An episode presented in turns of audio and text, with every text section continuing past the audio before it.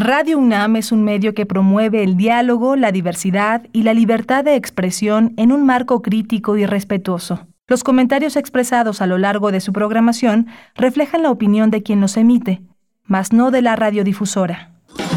Radio UNAM presenta Primer Movimiento, El Mundo desde la Universidad.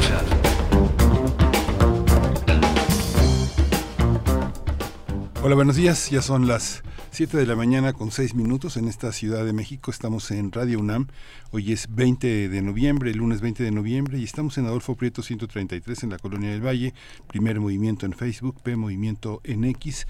Está Rodrigo Aguilar en la producción ejecutiva, está Andrés Ramírez en los controles de la cabina y mi compañera Bernice Camacho en la conducción. Querida Bernice, buenos días. Miguel Ángel Quemain, muy buenos días. 20 de noviembre, así es el aniversario, el 113 aniversario de la Revolución Mexicana. Nosotros estamos en vivo, en vivo vivo en esas frecuencias universitarias, también en la web www.radio.unam.mx de 7 a 10 de la mañana.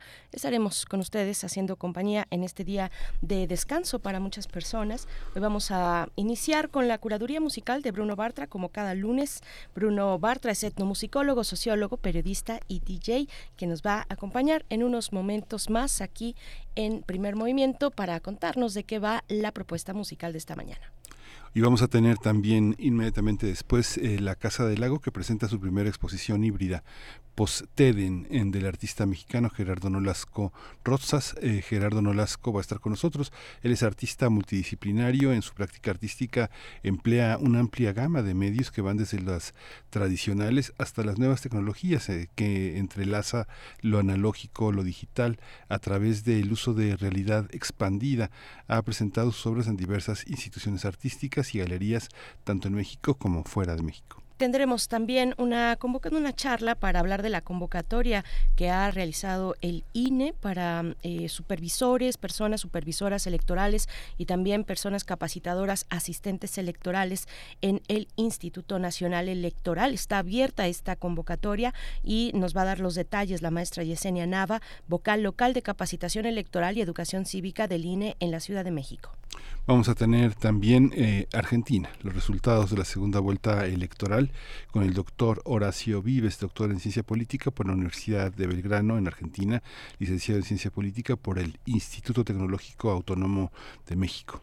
Así es, eh, eh, Milei, gana, gana por, con un porcentaje del 55.76% a Massa, eh, vamos a, bueno, Massa que obtuvo el 44.23% en las elecciones de segunda vuelta que tuvieron lugar el día de ayer y bueno, pues ya, ya tenemos, ya sabemos quién va a gobernar a partir del 10 de mm, diciembre la, eh, la nación argentina y vamos a tener el análisis como has comentado, Miguel Ángel. Viene también la poesía necesaria que yo les he de compartir esta mañana. Vamos a tener también la propuesta musical del artista sonorense René Gust, quien estrenó un nuevo sencillo, Que se cuide ese muchacho, una denuncia contra la violencia sexual. Vamos a conversar eh, con René Gust, es eh, cantautora sonorense que busca una visibilización de los grupos históricamente subrepresentados, así lo dicen en la música mexicana. Sus temas, la cumbia, feminazi, querida muerte, han resonado en las comunidades feministas latinoamericanas. En 2022 se le nombró embajadora cultural de los Estados Unidos parte del programa American Music Abroad. Así es, René Ghost esta mañana eh, en la mesa del día y estamos también atentos, atentas a sus comentarios en redes sociales, por acá, por acá, muy atentos también la producción para, para leer sus comentarios, para atenderles en nuestras redes sociodigitales, arroba PMovimiento en X, antes Twitter, y Primer Movimiento en Facebook. Yo creo que ya no le voy a llamar X antes Twitter porque es muy complicado, pero bueno, es que ahora se llama X. X. X, pero pues no, ¿no? Como que no. Todo el mundo le dice Twitter. Todo el mundo le sigue diciendo Twitter. Todo el mundo. Sigue el mismo formato. Y sigue el mismo formato, bueno, con sus algunos cambios ahí. A estar muy contento el, el director, el CEO de de, Twitter, ahora con el triunfo de Javier Milei. Bueno, nos reímos porque pues ya, ya para, para llorar, este, pues mejor nos guardamos esas lágrimas y nos reímos aquí con ustedes, pero vamos a llamarle Twitter todavía, eh, arroba P Movimiento en Twitter, en Facebook, primer movimiento, así atendemos sus comentarios esta mañana, 7 con 10 minutos. Vamos con Bruno Bartra. Primer movimiento Hacemos comunidad con tus postales sonoras. Envíalas a primermovimientounam.gmail.com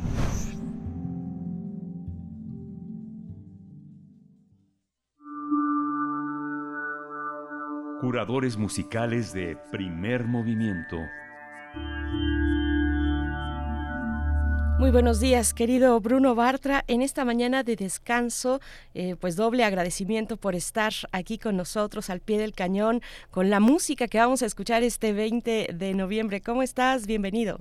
Hola, hola, muy bien, muchas gracias Berenice, también Miguel Ángel, les mando un saludo.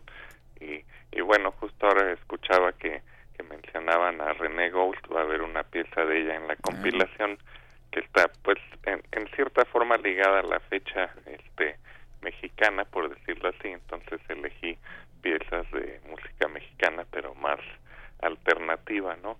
Entonces, bueno, primero vamos a empezar con una con un hip hop que se llama Lupita's Taco Shop de MC Luca, que es todo un recorrido por la gastronomía del país, eh, bastante eh, jocoso, y luego vamos a escuchar la nueva pieza de René Ghost precisamente que se llama Que se cuide ese muchacho que, que retoma estos de esta música del cierreño, del nuevo cierreño, por decirlo así, que es el eh, retomar un, una música tradicional del norte de México, este, con elementos de, de rock y, y, y, así, y ella a su vez eh, tomó el género para hacer una especie de de voltereta, es decir, eh, un género que tiende a ser bastante machista, eso sí que no ha cambiado, este, eh, pues ella hace una una pieza totalmente feminista como suele ser, como ya comentaron ustedes y seguramente les platicará al rato, este,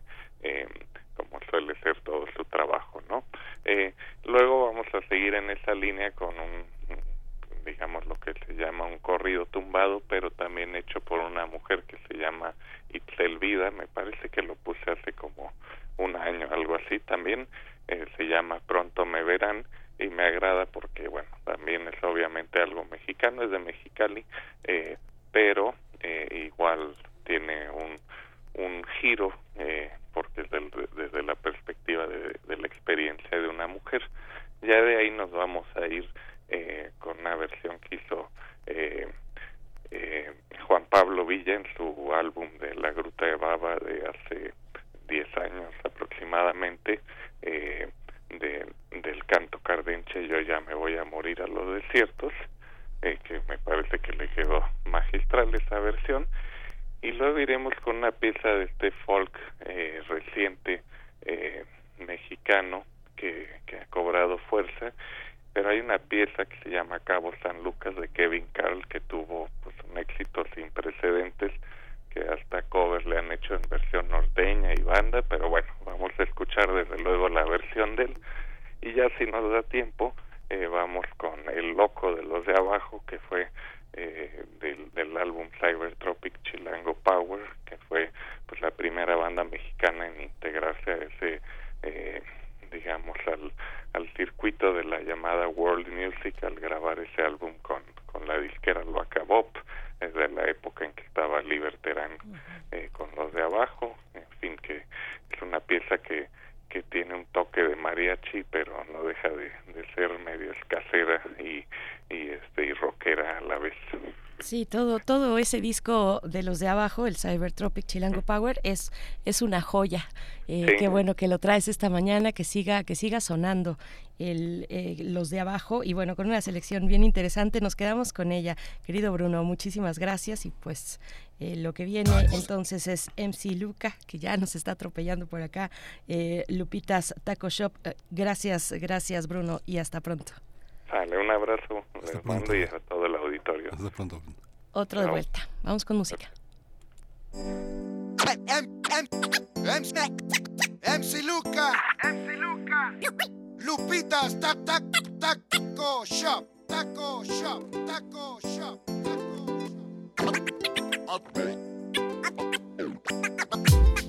Atáscate, güero. Soy mexicano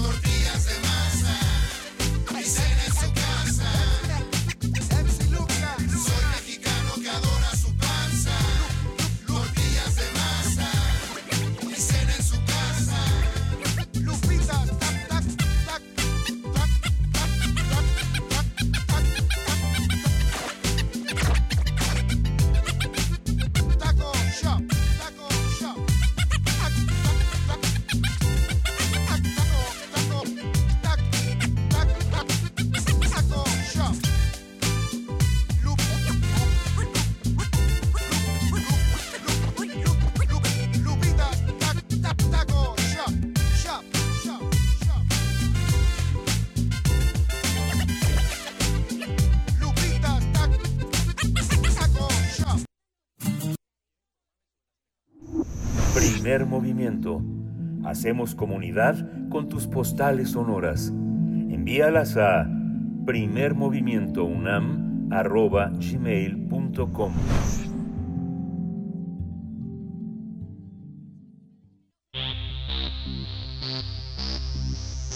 De festivales, ferias y más. Recomendaciones culturales. Por primera vez la Casa del Lago en la UNAM presenta una exposición híbrida que está conformada por piezas de realidad aumentada, modelos físicos en 3D y tecnologías como ChatGPT. La muestra Posteden es una idea original del artista Gerardo Nolasco Rosas, quien se dio a la tarea de explorar las distintas maneras en las que se ha construido la subjetividad humana. El artista invita al público a utilizar una aplicación gratuita homónima que se puede descargar en teléfonos inteligentes o tabletas, donde se podrá seguir el paso de tres personajes ficticios llamado Akinji, Brass y Alan. Estos personajes serán los encargados de ofrecer un recorrido de las diferentes maneras sobre la construcción del sujeto social, así como de las interacciones afectivas y destructivas. De esta manera, los espectadores van a poder caminar entre los elementos que conforman la instalación física en los jardines y la sala 5B del recinto universitario. También tendrán acceso a los elementos virtuales elaborados con realidad aumentada a través de la aplicación Posteden que se recomienda descargar de forma previa mediante App Store o Google Play. Gracias a la tecnología, en esta exposición las esculturas cobran vida y el público se vuelve protagonista durante el recorrido de la muestra. Pues vamos a conversar sobre este tema con Gerardo Nolasco Rosas, artista multidisciplinario en su práctica artística, ha empleado, como lo decíamos al inicio del programa, una amplia gama de medios que van desde los tradicionales hasta las nuevas tecnologías que entrelazan lo analógico y lo digital a través del uso de la realidad aumentada. Bienvenido, eh, Gerardo Nolasco, muchas gracias por estar con nosotros. Hola, muchísimas gracias, no gracias por la invitación y Gracias. Pues buenos días y saludos a todo tu auditorio. Gracias. Gracias, gracias por estar esta mañana, Gerardo Nolasco Rosas. Pues cuéntanos, ¿cuál es la idea que sostiene esta propuesta híbrida post-EDEN? Pues eh, me interesaba un poco la investigación sobre la construcción del sujeto social. Eso fue, eso fue el punto de partida de mi proyecto de investigación. Y me interesaba este, tres momentos eh, bueno, que para mí fundamentales en, la humanidad. Uno es el proceso de la humanización, es cómo nos volvimos humanos, digo, hace millones de años. La segunda es eh, el humanismo, cuando el, el hombre se vuelve el centro del universo. Y la tercera etapa es el posthumanismo, cuando ya actualmente estamos conscientes más de la naturaleza, sobre los animales, sobre todo lo que rodea y ya no nos consideramos este como bueno, en ciertas teorías no centro del universo, sino más este afuera del antropocentrismo. Esta, esta, esta visión sobre construir una forma de subjetividad, auténticamente construirla, porque se orienta la, la percepción del sujeto sobre un recorrido que ya está trazado. Cuéntanos un poco cómo, qué, cuáles son las libertades del sujeto, entre ellas sorprenderse me imagino, pero cuáles son las libertades, las opciones que, que pensaste para el espectador. Pues sí, la, la idea era como generar una, la, como ya habían comentado, una historia empezar a entrelazar estos tipos de subjetivización, como nos vemos como humanos, tanto a nivel social como individual, y con estas como libertades que tenemos, pero también esta construcción que se va formando este, cuando vivimos en, una sociedad y sociedades cada vez más complejas. Entonces utilizo, como ya mencionaron en el programa, este, tres personajes. Uno es Akinji, que habla sobre la humanización, y habla sobre una historia como como mezclo en todas las historias es una mezcla histórica que está parte dentro de mi investigación pero también meto este incorporo ficción no entre las historias. Y el primero como te decía es habla aquí y habla sobre la humanización cómo este para mi entender cómo se perciben como sociedad. Este se entrelaza con otro personaje que es Brass este, y que Braces habla sobre el humanismo y toda la corriente renacentista, eh, sobre todo en Europa, en la época del Renacimiento italiano, y cómo su percepción, igual con sus libertades, también con su, con su forma de pensar, de ver la vida. Y, y termino con la historia de Alan, Alan, Alan, que está basado en Alan, ese sí es medio, sí, tomé un personaje real, que es Alan Turing, que es el que empieza a desarrollar las primeras eh, ideas computacionales y hace un juego que se llama el juego de imitación. Y este y es un poquito pues, entonces también un poquito él toma ese personaje y ahí lo empiezo a introducir a toda la teoría posthumana y transhumanista de cómo la tecnología está ahora volviéndose ya cada vez más parte de nosotros y, y al final este lo estamos utilizando también para para extender parte de nuestro, nuestras capacidades, ¿no? Gerardo, eh, cuéntanos un poco de, de, ti, de tu, de tu trayectoria. Eh, eres eh, un artista mexicano, pero resides en Alemania, si no me equivoco, en la ciudad alemana de Karlsruhe. Eh, ahí hay un museo muy interesante que conjunta, eh, digamos, las artes, mm, tal vez las, las más clásicas con, con, la tecnología y con la experimentación entre estos dos tópicos, que es el Museo mm, ZKM, que no lo voy a decir en alemán, pero, eh, pero bueno, que es un, un faro en, en esa ciudad eh, y me llama la atención, ¿no? Pensar cómo está, cómo, cómo, cuál es, cuál es la dinámica dentro de la ciudad eh, que, que, soporta, que sostiene, em, bueno, em, investigaciones de, este tipo con estos cruces. En Alemania, eh, pues es, es, un tipo de, arte y de cruces que son, que, que, están afortunadamente desde hace tiempo, pues en la vanguardia y muy vigentes. cuéntanos, Gerardo. Sí, mira, yo soy yo soy bueno artista mexicano y me formé académicamente este en México, de hecho mi maestría hace ahí en San Carlos, en la UNAM. Este, pero desde que estudié yo tenía como una inclinación a la tecnología, aunque no la metía mucho en mis piezas, pero estaba ahí medio latente. Y y como tú dices, llevo estoy viviendo ahí en Karlsruhe y en el y hay un museo que se llama ZKM que está dedicado a nuevos medios Y la ciudad también es más considerada como ciudad de nuevos medios, entonces sí hay algunos proyectos, hay festivales que se dedican a, promover arte y nuevas tecnologías y ciencias ahí dentro de la ciudad, entonces ya me, me han invitado a, hacer algunos proyectos, entonces y aparte está en esa ciudad también está el KIT, que es el Instituto de Tecnología, que sería como la versión del, del MIT de, de, Estados Unidos y es la universidad tecnológica más importante de Europa. Entonces, sí, en esta ciudad se conjunta mucho este, pues la intersección entre el arte, la cultura, la ciencia. Y en el museo, este sí, el, el director, bueno, ahorita ya hubo un cambio de dirección, este pero el director ahorita todavía no se sabe hacia qué rumbo va a ir el museo, desafortunadamente pero en el, el director anterior sí estaba muy total enfocado, entonces sí generaba como mucha inspiración entre los artistas que, que radicamos ahí.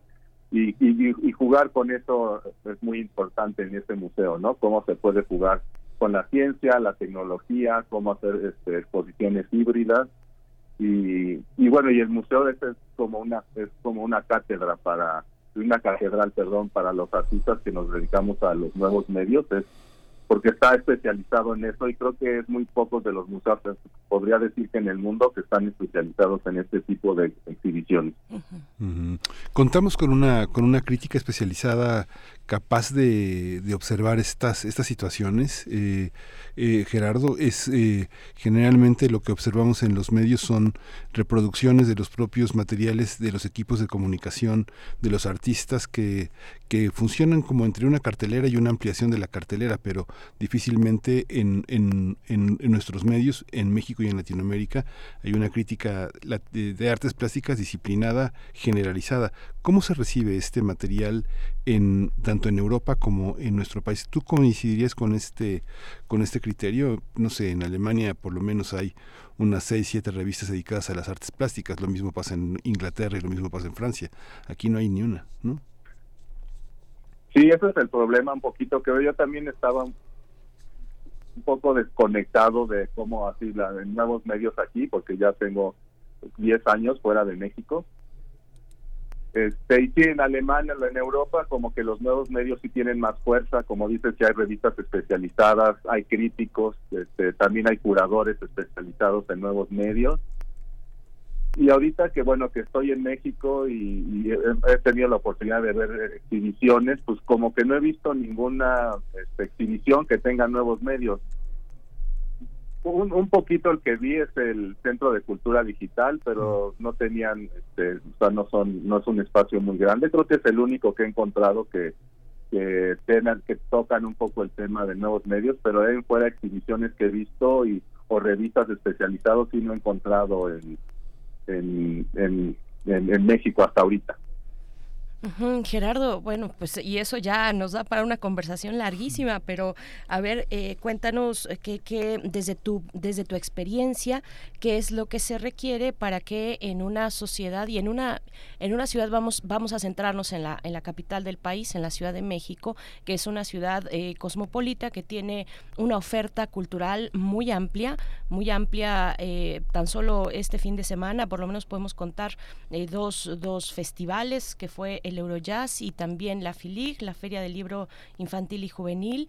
Em, y, bueno, e, eso nada más por irnos cortos, pero es una ciudad que tiene muchas expresiones artísticas, como lo sabes. ¿Qué es lo que falta?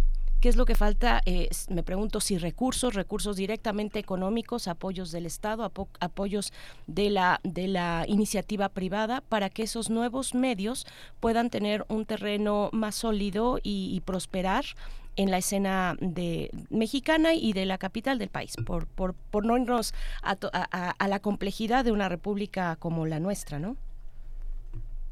Sí, yo lo que pude me he dar cuenta ahorita que estuve en la exhibición y cuando fue la inauguración, en cuanto al, yo creo que a nivel académico artístico, creo que las universidades, bueno, hasta donde última vez he platicado con amigos artistas, que digo, no sé si ya ha cambiado, ¿no?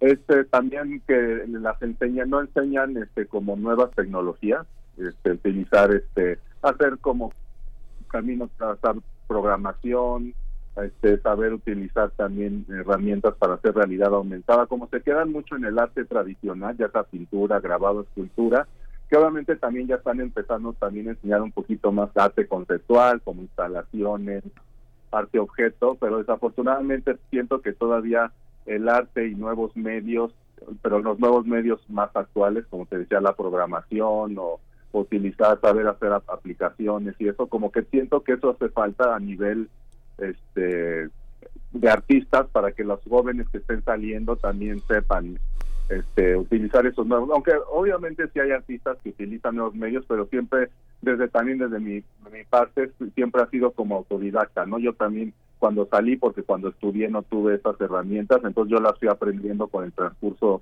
de mi quehacer artístico. Y con el sentido de, de hecho con el sentido del público el público lo sentí un poco abierto yo no estaba no, no sabía cómo iban a reaccionar pero el público sí estaba abierto a recibir este tipo de nuevos medios de hecho bajaron la aplicación y hacían muchas preguntas y estaban así muy metidos en con, porque solamente como pueden interactuar por la realidad aumentada que manejo entonces la gente sí sentí este como interesada por ese tipo de proyectos. De hecho, vamos, yo voy a dar un taller, no sé si va a ser, creo que ya va a ser para el año que entra, voy a dar un, tipo de taller, de explicación sobre realidad aumentada para el público en general, para que también puedan entender cómo funciona este tipo de herramientas, cómo es utilizado en, tanto en el arte como fuera del arte y también pues empezar a acercar el público y así se puedan generar más públicos o que se generen públicos con este tipo de nuevas tecnologías que la verdad pues ya la gente ya está acostumbrada en realidad ya en el día a día la gente utiliza este nuevo tipo de tecnologías con esta inteligencia artificial, también con realidad aumentada, o sea, en realidad sí, la gente sí está acostumbrada a esos medios, aunque no tan acostumbrada a un nivel tan artístico, sino más a un nivel comercial. Entonces yo creo que sí es muy importante darles que también ese enfoque que en el arte también existe ese tipo de medios. Estamos por aquí probando precisamente la aplicación en la cabina. Yo lo hice ayer también en mi casa, en el estudio, y de pronto, bueno, mi estudio se llenó, eh, de, se, se, se, cubrió con el follaje de un árbol y un, una especie de androide que camina, que hace algunos, algunos movimientos, que se sienta. Lo estamos viendo justo en este momento también aquí en cabina porque descargamos la aplicación que está muy interesante, Miguel Ángel. Sí, sí, es fascinante. Yo recuerdo... Sí, exactamente. Esa, esa, esa, esa, la, la ventaja de la aplicación que es parte de, hay una parte que uno que el espectador se puede llevar la obra a su casa en ciertos sentidos y en otras solo puede verla desde la exhibición. Quise un poquito jugar con esa idea de el arte para llevar y aparte el arte que tiene que ver específicamente, que tiene que el espectador estar ahí en la exhibición para poder ver este, el contenido digital. Sí, ¿Cómo, ¿cómo transitar de uno a otro? Este, ya te iba a hacer otra pregunta, pero realmente no, este, es, tan fascinante ver la aplicación y todo lo que se, se, puede hacer. Había visto, parte de lo que te quería preguntar también era, hace muchos años eh, tuve oportunidad de ver una exposición que se llamaba Crear, Copiar, en la que eh, la copia está eh, relacionada con las nuevas lecturas de la tradición del mundo de lo clásico como una referencia ineludible y como un diálogo, cómo en estas nuevas tecnologías se dialoga con lo con lo más con lo más clásico que fundamentalmente está sostenido en la materialidad, no en la digitalidad, sino en, en lo orgánico.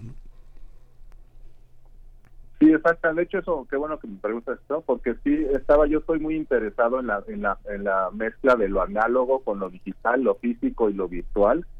De hecho, para mí, por eso me funciona muy bien, más que porque están hay unas tecnologías que se llama eh, tecnología XR, que habla desde que la realidad virtual y la, la realidad extendida en la realidad virtual es con los lentes y se transforman todo el mundo. Y ahí pues la interacción con el mundo exterior pues es, más virtual. Y a mí me interesaba más la realidad extendida que en realidad pues sí, extiendes como los objetos materiales no entonces a mí esa mezcla del, del objeto matérico tradicional con lo digital que para mí se complementan súper bien porque a fin de cuentas como que le dan elementos extras a a la parte escultórica de, mi instalación, eh, que te dan que el, espectador pues como que siente que está más interactuando porque se vuelve parte de la obra y bueno obviamente mediada por el teléfono no que que para mí el teléfono ya se vuelve ya está transformándose en una extensión de nuestra de, de, nuestra cognición no ya es parte de nosotros mismos, ¿no? Los, los teléfonos. Sí, Gerardo, hay que comentar a la audiencia que para descargar la aplicación hay un código QR que funciona tanto para eh, iOS como para Android y lo van a encontrar en la página electrónica de Casa del Lago, casadelago.unam.mx. Busquen ahí en exposiciones Posteden. Eh, tu exposición es el nombre de esta exposición que estará hasta el 10 de marzo, del 11 de noviembre al 10 de marzo. Es una exposición híbrida y ahí, ahí en, eh, cuando encuentren Posteden, ahí eh, pues también estará el código QR que ustedes tienen que escanear abriendo su la aplicación de su cámara la ponen, eh, escanean el código y ahí ya los va a enviar directamente a descargar esta aplicación de la que estamos hablando, que tiene un inicio, que tiene una segunda parte de exhibición. Bueno, más bien están todas interrelacionadas, no hay una primera, segunda parte, pero hay un inicio, exhibición, jardines, que es un poco de lo que comentábamos con este androide, este chimpancé también que está colgando del árbol. Mm. Eh, y hay un libro que dice próximamente, y de ese quiero preguntarte, Cuéntanos, eh, uno eh, trata de interactuar en esa parte y todavía no está disponible. Cuéntanos un poquito de qué de qué trata este libro. Sí, el libro va el libro va a estar disponible en un en un par de semanas, lo que lo estoy terminando y el libro es parte también o que no es parte física de la exhibición, pero sí yo siempre en mis investigaciones este termino con un ensayo para que la gente pueda si quiere como profundizar más en mis ideas o entender más mis ideas pueden leer los ensayos pero esta vez quise hacerlo en forma de fábulas, entonces lo que realicé son los tres cuentos, que es Akinji, Brass y Alan, y los cuentos se van entrelazando para contar la historia, y ese libro también va a tener realidad aumentada. Entonces, cuando el espectador, este espectador lo, lo puede bajar, lo baja, lo tiene que bajar de, de en PDF, que es gratuito, pero eso sí lo tiene que imprimir. Y ya con su teléfono ya puede ir leyendo y este y pues van en ciertas páginas van a aparecer realidad aumentada como lo ven en la exhibición. Y ahí es, cuenta más a profundidad ya la historia y es para que el espectador pues pueda este, meterse más en los personajes en lo que van contando. Eh, y pues bueno esa es, esa es la idea del, del, libro que, que en un par de semanas ya estará en línea Oye Gerardo, ¿y tú has pensado de, de alguna manera, digamos, una exposición que piensa en la inmortalidad del móvil, ¿no? En la inmortalidad del teléfono celular.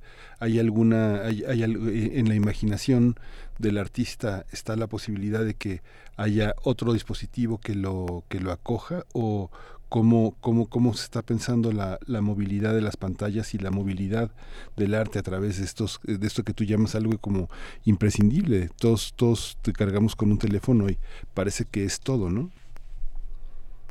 Sí, pero bueno, de hecho, qué, bueno que dices, es, una, es un problema, eh, con la nueva tecnología también ese es un problema muy, pues no es problema, porque de cuenta se vuelve también como un tipo de arte efímero, porque yo no sé en unos años si ya cambie, este, ya no sean celulares, este, o también la programación ya se necesite otra.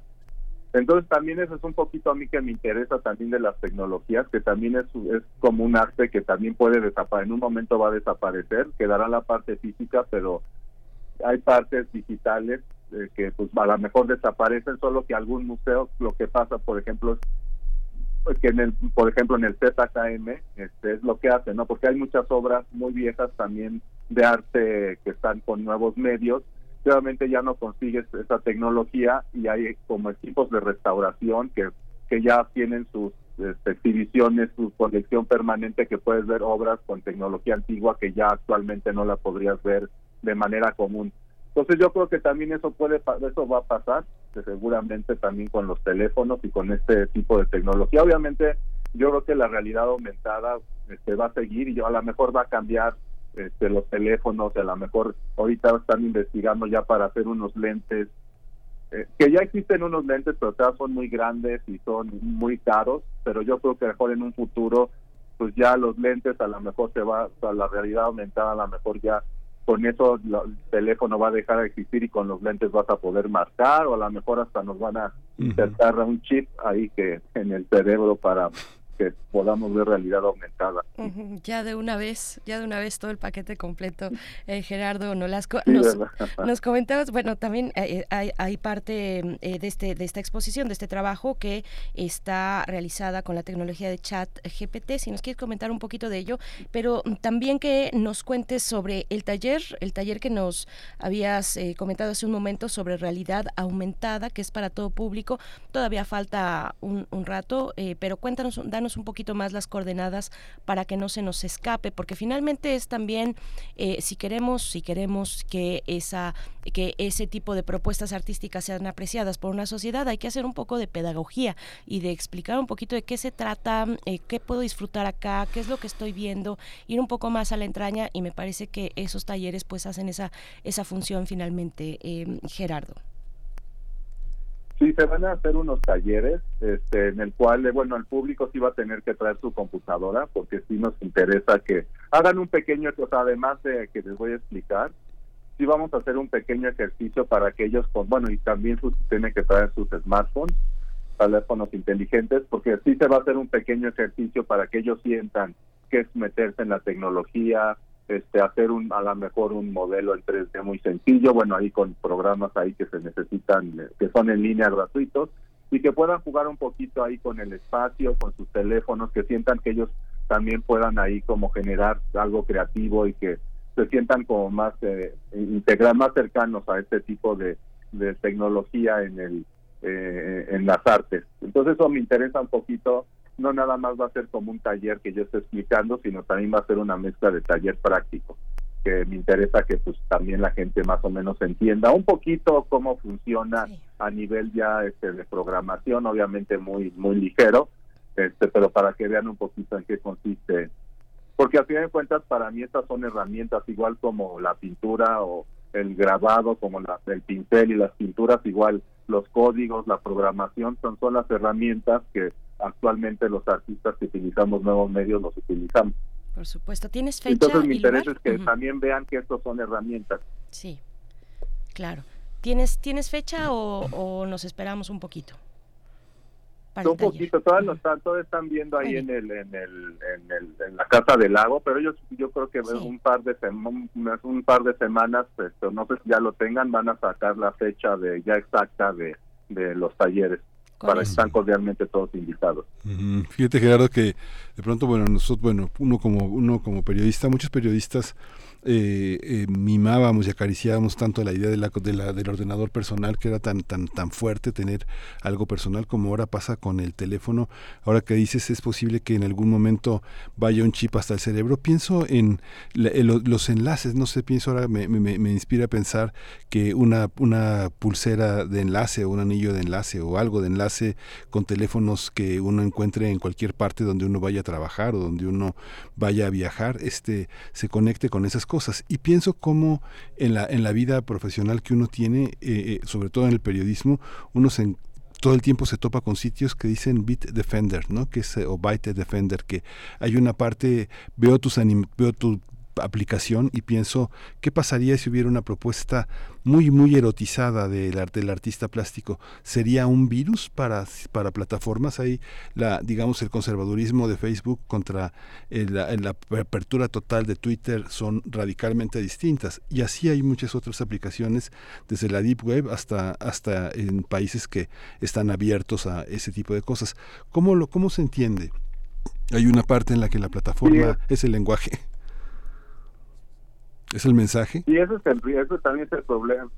la cuestión es, por ejemplo, yo lo que me enfrento cuando hago mi obra, obviamente cuando yo subo la aplicación tanto en Google Play como en App Store, que es donde únicamente donde pueden bajar mi aplicación, entonces ahí sí está regulado porque sí hacen preguntas. Obviamente, este, sí puedes poner cierto tipo de, eh, de ¿cómo se llama? O sea, hasta ahorita, bueno, a mí no me han censurado porque mis conceptos no son violentos ni hablan de cosas violentas, pero sí hay ciertas censuras este, que sí te, te, ponen limitaciones para subir tu app, ¿no? Sobre todo en estas dos, en Google Play y en App Store. Este, que sí hay hay que llenar un formulario, tienes que ser este, inscribirte al programa de developer de ellos y de hecho revisan tu aplicación, porque obviamente te piden para qué edades va a ser, ¿no? Entonces, si es una aplicación que es para mayores de edad, pues sí, se tiene que especificar, ¿no? Y especificar bien. O sea, lo que piden mucho es que no engañes al público, ¿no? Porque hay muchos que pueden decir que es apto para menores y, de repente su contenido no es apto para ellos. Entonces sí es en eso sí son muy cuidadosos sobre todo en esto, este eh, que sí puedas, este, ¿cómo se llama? Pues que el espectador esté al tanto de, de, lo que van a ver.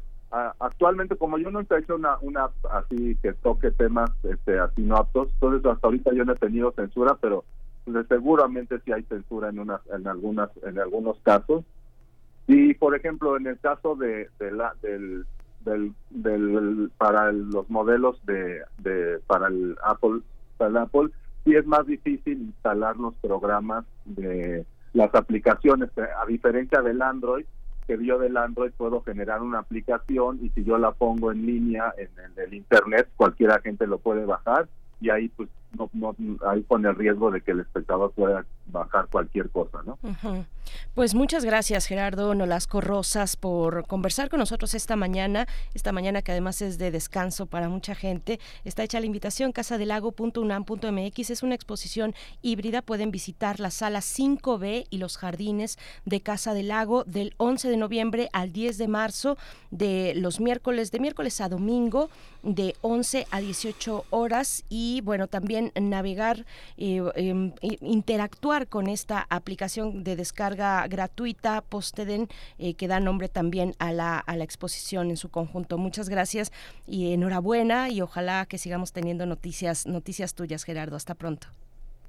Ay, no, muchísimas gracias y muchísimas gracias por invitarme a, platicar con ustedes y pues muy, eh, también pues eh, invitar nada más un último comentario a los que van en la exhibición si llevan sus audífonos van a poder tener una experiencia más personal. Entonces, eso es lo único que recomendaría, que si llevan sus audífonos. Perfecto, pues ya está hecha la recomendación y la invitación también. Gracias Gerardo y hasta pronto. Mucho éxito. Gracias, hasta luego. Vamos a hacer una pausa. Vamos no, no, no, vamos, vamos, no, nos vamos a ir, vamos a escuchar, les invitamos a escuchar la revista de la universidad en su más reciente número, habla de comunidad. Ya aquí hemos un poquito dado algunas pinceladas de, de, lo interesante que está este número y precisamente vamos a escuchar un material eh, que, que ha realizado las compañeras de revista de la universidad de Morras Malditas.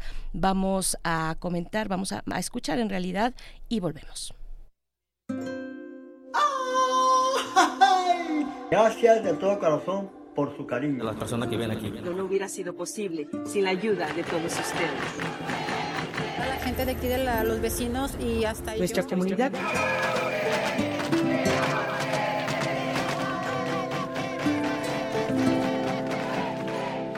La verdad es que ahora tengo más de 20 mil amigos. Revista de la Universidad de México, número 902. Nueva época. Comunidad.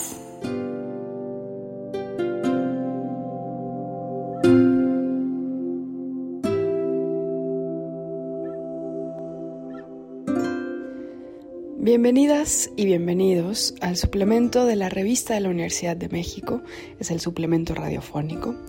En este programa vamos a inaugurar un nuevo tema que es el tema de comunidad. Y vamos a hacer algo que nunca habíamos hecho antes, que es una especie como de puente entre el tema de muerte, que fue nuestro último tema, y en el cual, para el último programa, invitamos a dos chavas, Erika Maldonado y Janet Mérida, que son muy conocidas en el universo sonoro como morras malditas. Y las invitamos a hablar de muerte, pues porque ellas tienen una comunidad realmente grande y además creciente de personas que les gusta hablar de la muerte, pero desde los relatos de terror, desde lo que sucede con las apariciones, los fantasmas, las amenazas, las conexiones entre este mundo y el otro, y también el miedo. Y no solo a través del miedo, sino también a través de la ternura y los cuidados y todo lo que la muerte trae a nuestras vidas. Y me pareció conveniente invitarlas a este otro tema y hacer una especie de puente porque ellas han creado una comunidad realmente muy linda, muy fiel, que comenzó con la pandemia y que ahora eh, pues está conquistando nuevos estados, nuevos países, porque la comunidad que han creado Erika y Janet ha crecido y ha excedido esa, esa narrativa del género del terror, del miedo, del suspenso, y también se ha convertido en una suerte de colectiva que no solo tienen en común el miedo a este tipo de historias o a este tipo de fenómenos sobrenaturales, sino que ha generado redes de apoyo, ha generado eh, nuevas maneras de relacionarse entre ellos y lo que pasa cuando las personas se juntan con frecuencia y con disciplina y con voluntad de conocerse y de ver de qué manera pueden colaborar. Así que este programa es con Morras Malditas. Ellas son Erika Maldonado y son Janet Mérida. Y en nuestros siguientes programas, no se los pierdan, vamos a estar hablando de los orígenes de la palabra comunidad con Paulina Chavira y también de las comunidades que se crean alrededor del fútbol femenil. También vamos a estar hablando de las colectivas feministas y de la comunidad como concepto reapropiado durante los últimos años por los feminismos, pero bueno, también de mucho más. Así que quédense con nosotros y bienvenidos. Hola, hola. Morras palitas, morras Hay algo de por cómo entendemos la idea de comunidad en estos tiempos que desde luego nos remite al lugar seguro, que ya ustedes hablaban de confianza, de no juicios, de escucha, de apertura, pero también hay algo de la identidad, ¿no? De la pertenencia. ¿Cómo creen ustedes que las personas de esta comunidad se ha sentido al sentir que pertenece a un grupo de personas que incluso no se conocen en la vida real o no se conocen todos en la vida real y les da una especie como de origen, quizá, de arraigo? Nosotros no lo habíamos notado hasta que la gente nos lo empezó a decir. Hey, a mí me encanta escucharlas porque me siento en casa, me siento en familia, siento que son mis amigas, incluso si nunca las he visto en persona, me hacen sentir cómoda, me hacen sentir cómodo. Y también una cosa que nosotras hacemos es que no tratamos de aleccionar a nadie. Nosotras somos tan humanas como todo el mundo, aprendemos en el camino, nos equivocamos, decimos, sí, aquí la cagué, vamos aprendiendo. Y creo que eso eh, también nos genera un espacio de confianza, ¿no? En donde podemos decir, mira, ayer pensaba esto, pero hoy aprendí algo nuevo y se los comparto aquí en Morras Malditas, ¿no? Y además esta posibilidad de conocer de artistas, de conocer de películas, de cine, de libros, desde un punto de vista pues más de, mira, entre compas te comparto de qué se trata esto siento que a la gente le gusta mucho, ¿no? Porque no les dices, tienes que leer esto, si no eres tal o cual. No, no, no, es, mira qué descubrí, mira qué personaje histórico conocí, te lo comparto, ¿no? Y eso yo creo que genera una comunidad muy bonita. Y también mucha gente nos dice, em, yo nunca le había contado mis historias a nadie porque me daba pena que me juzgaran ustedes no me juzgan y aquí las comparto y sé que es un espacio para hablarlas abiertamente y que más gente me va a decir, oh, me pasó algo parecido, me pasó lo mismo y ahí se va tejiendo todo esto. Eso y el pan, porque regalamos pan.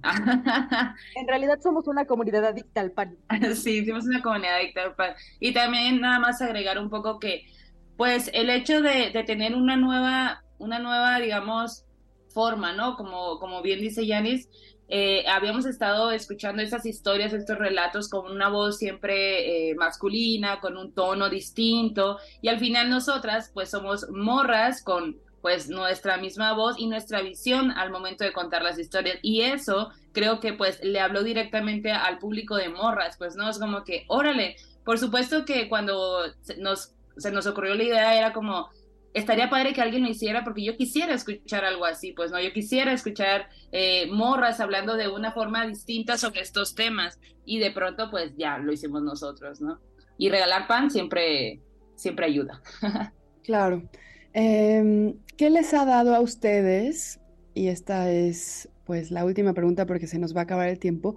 ¿Qué les ha dado a ustedes como chavas pertenecer a esta comunidad, formar parte de este grupo?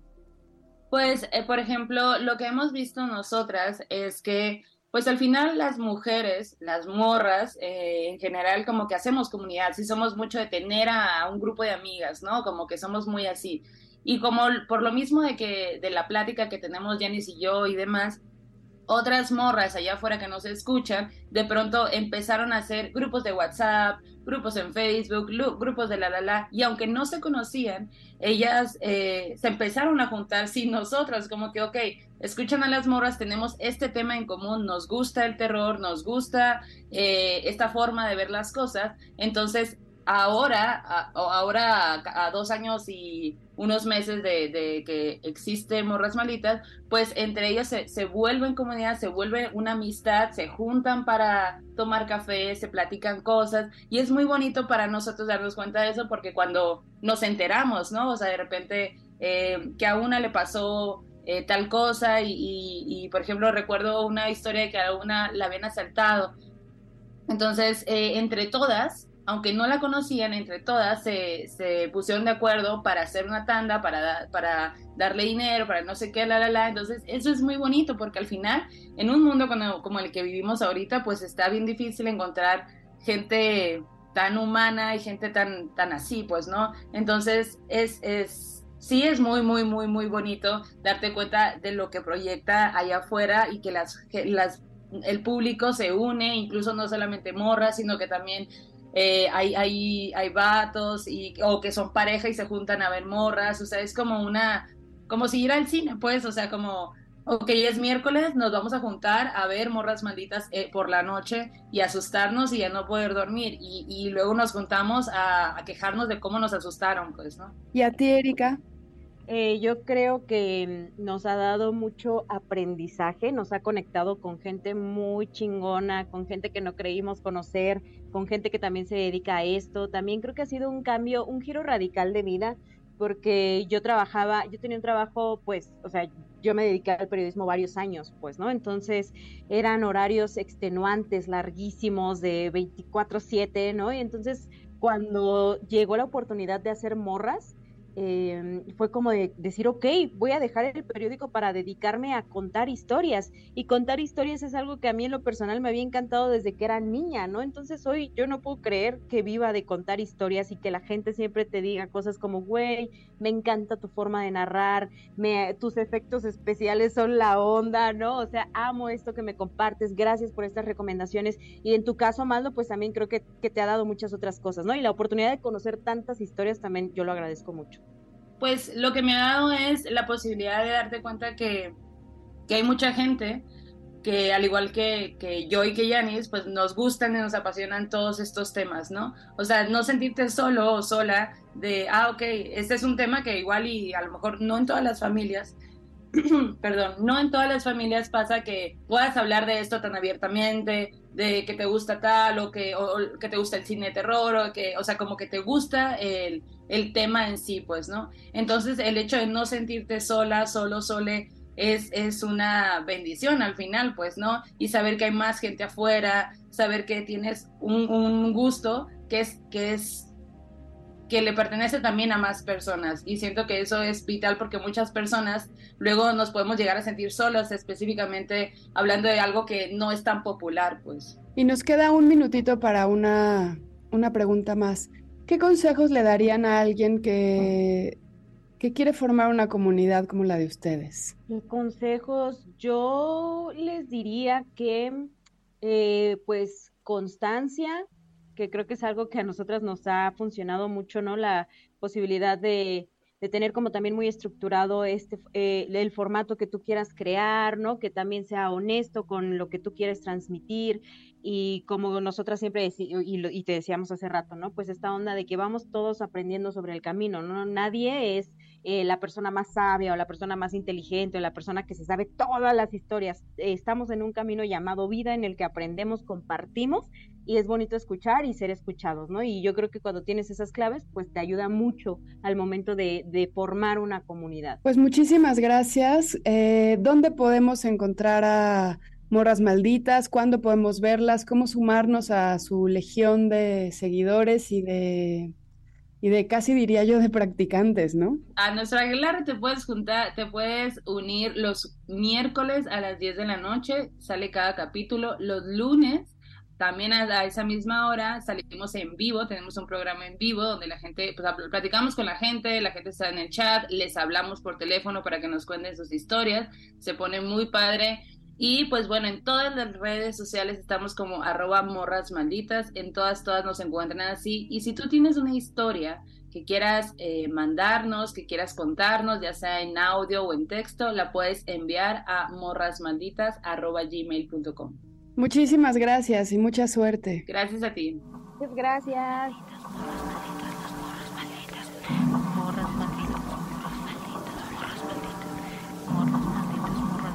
Pues si quieren leer más sobre comunidad, pueden consultar toda nuestra revista, de hecho toda, históricamente la pueden consultar en www.revistadelauniversidad.mx y recuerden también que pueden comprarla en librerías como Educal, eh, las librerías de la UNAM y varias independientes.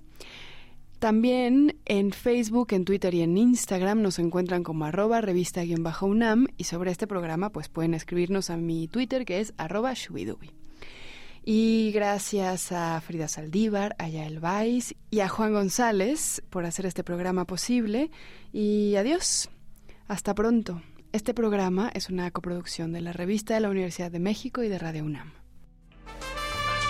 Consulta esta entrevista y las anteriores en radiopodcast.unam.mx.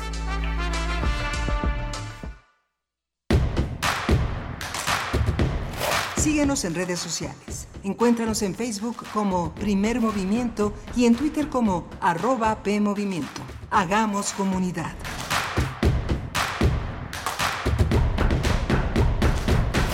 Esta es la historia de una niña que vendió gelatinas para ayudar a su familia. Rebelde y decidida, huyó del maltrato a la Ciudad de México y se convirtió en ingeniera y jefa delegacional. Aclamada por los ciudadanos, sorprendió a México al convertirse en la líder esperada.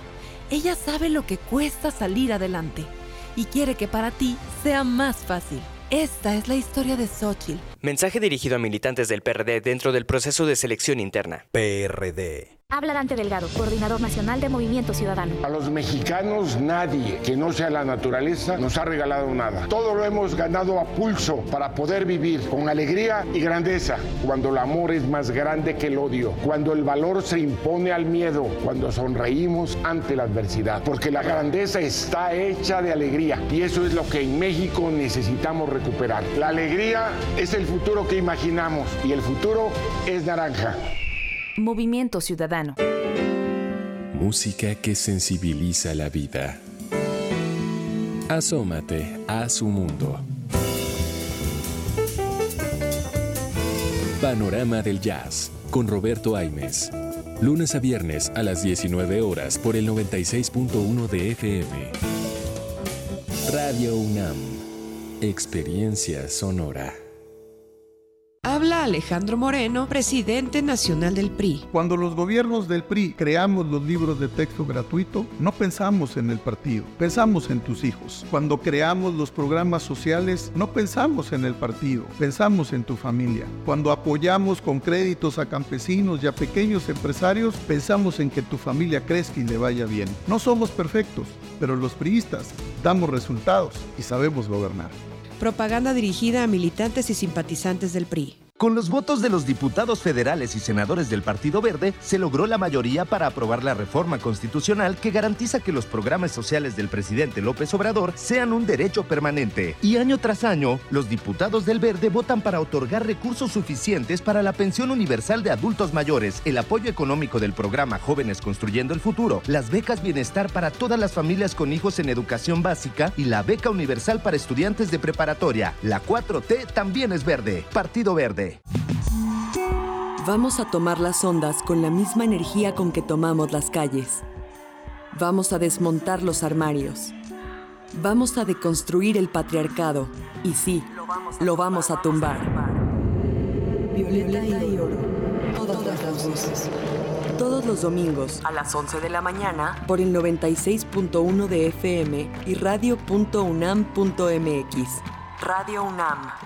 Experiencia sonora. Habla Claudia Sheinbaum. En el pasado se utilizaban los programas sociales a cambio de votos. Había intermediarios y mucha corrupción. Con la transformación, los programas se convierten en derechos. La pensión adulto mayor y las becas para jóvenes de preparatoria son universales. Mi sueño es que todos los niños y niñas que van a escuela pública tengan una beca, como lo hicimos en la Ciudad de México. Seguimos avanzando, con honestidad, resultados y amor al pueblo. Claudia Sheinbaum, presidenta, precandidata única de Morena. Mensaje a militantes y Consejo Nacional de Morena. Ahí viene la cuarta transformación, con este ritmo que está sabrosón, unidos en una revolución que mi México lindo merece hoy. Ay, a la izquierda como el corazón. Vete, vete, es la cuarta T. Vete, vete, es la cuarta T. Vete, es la cuarta transformación porque México merece más. Ay, vete. PT es la 4T. Encuentra la música de primer movimiento día a día en el Spotify de Radio UNAM y agréganos a tus favoritos.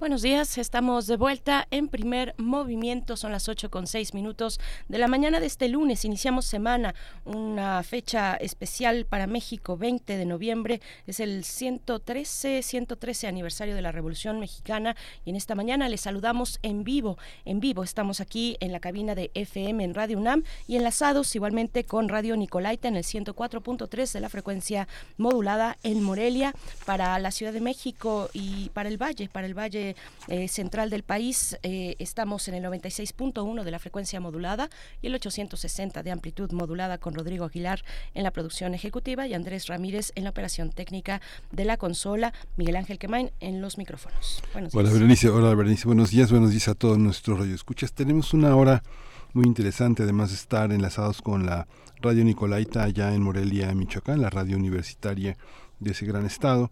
Vamos a tener eh, la convocatoria para supervisores electorales y capacitadores, asistentes electorales del INE. Vamos a hablar del tema con la maestra Yesenia Navalles, vocal local de capacitación electoral y educación cívica del INE en la Ciudad de México.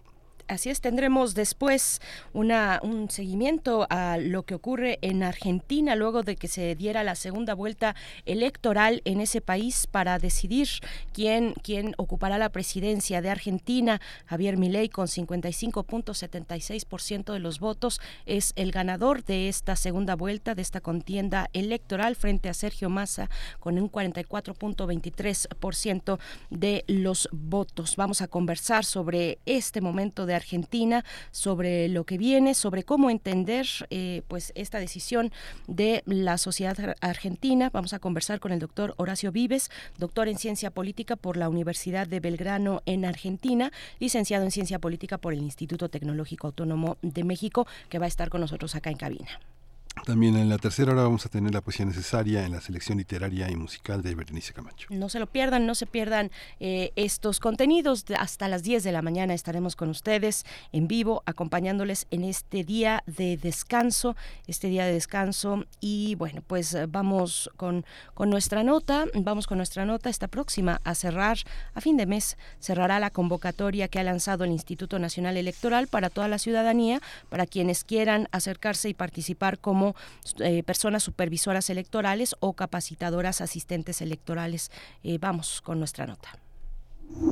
Primer movimiento. Hacemos comunidad con tus postales sonoras. Envíalas a primermovimientounam.gmail.com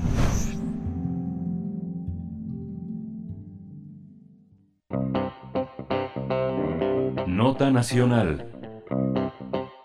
El, el, Instituto Nacional Electoral mantiene abierta la convocatoria para ser capacitador o capacitadora asistente electoral, así como supervisar o ser supervisora electoral durante el proceso electoral 2024. Las personas interesadas mayores de edad podrán participar hasta el 28 de noviembre, periodo en el que se pueden registrar en línea, aunque también pueden acudir a la Junta Distrital más cercana a su domicilio para realizar su registro. Las labores que realizará el supervisor o supervisora electoral consistirán en coordinar, apoyar, verificar las actividades de capacitación y asistencia electoral en campo que realizan los capacitadores asistentes electorales. También tendrán que cumplir en tiempo y forma el trabajo encomendado para la ubicación, integración y funcionamiento de las mesas directivas de casilla y la operación del sistema de información sobre el desarrollo de la jornada electoral. Por, otra parte, el capacitador o capacitador asistente electoral se encargará de visitar, notificar y capacitar a la ciudadanía sorteada. Además, les brindarán a los ciudadanos los conocimientos necesarios para que realicen correctamente sus actividades el día de la jornada electoral. Pues vamos a conversar sobre, eh, los, eh, sobre los funcionarios del INE, sobre esta participación ciudadana en los procesos electorales como supervisores e-, electorales y capacitadores asistentes. Nos acompaña esta mañana la maestra Yesenia Nava.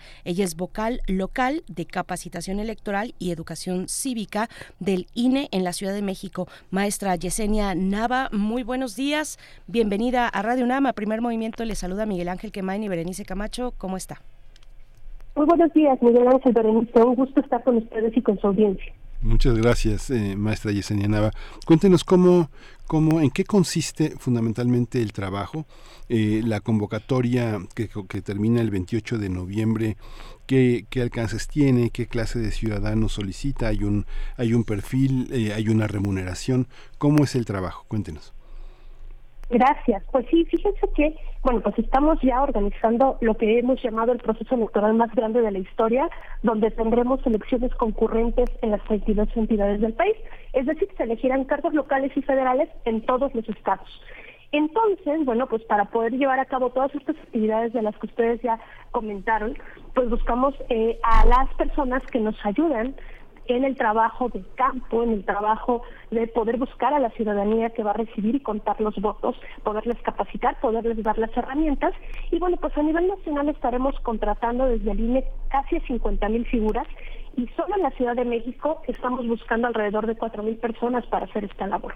Entonces, bueno, pues estas personas que buscamos son para hacer todas las actividades que ya comentaron y entre los requisitos que buscamos en realidad son bastante sencillos, es que cuente con credencial para votar, que no tenga ningún este ninguna condena por algún delito y el nivel de educación es media básica, es decir, secundaria. Ese es el único requisito en términos eh, académicos que buscamos, de ahí en adelante cualquier persona puede participar y por supuesto, importantísimo, que no tengan militancia en ningún partido político y que no hayan sido representantes de algún partido político, que no hayan sido candidatas o candidatos y bueno, pues que no operen ningún programa social, evidentemente pues buscando que estas personas sean totalmente imparciales porque estarán realizando trabajos desde el INE y por tanto, bueno, pues tenemos que garantizar total transparencia, total certeza y total legalidad en lo que hacen.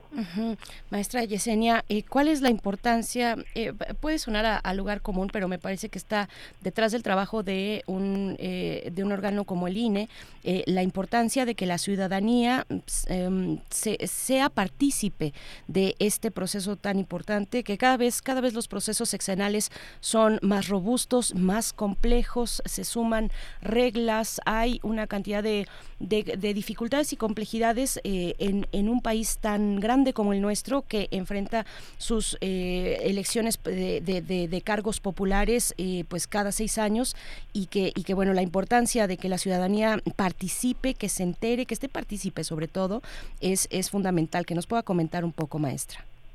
Por supuesto que es fundamental. Nuestro sistema electoral tiene la característica de que pone las elecciones en manos de la ciudadanía. Es decir, el día que vamos a votar, quien nos recibe y nos cuenta nuestro voto es cualquiera de nuestras vecinas y vecinos y además pues estas personas fueron este, seleccionadas mediante un doble sorteo.